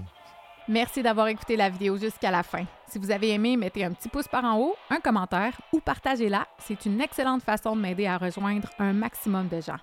Si c'est pas déjà fait, suivez-moi sur toutes mes plateformes YouTube, Facebook, Instagram et X, là où la censure ne sévit pas. Et en terminant, si vous avez envie de me supporter directement et voir davantage de contenu comme celui que vous venez juste de regarder, j'accepte les dons mensuels ou uniques par Interac à l'adresse helloveusavoir@gmail.com. Mot de passe vérité sans accent. V E R I T E. Merci.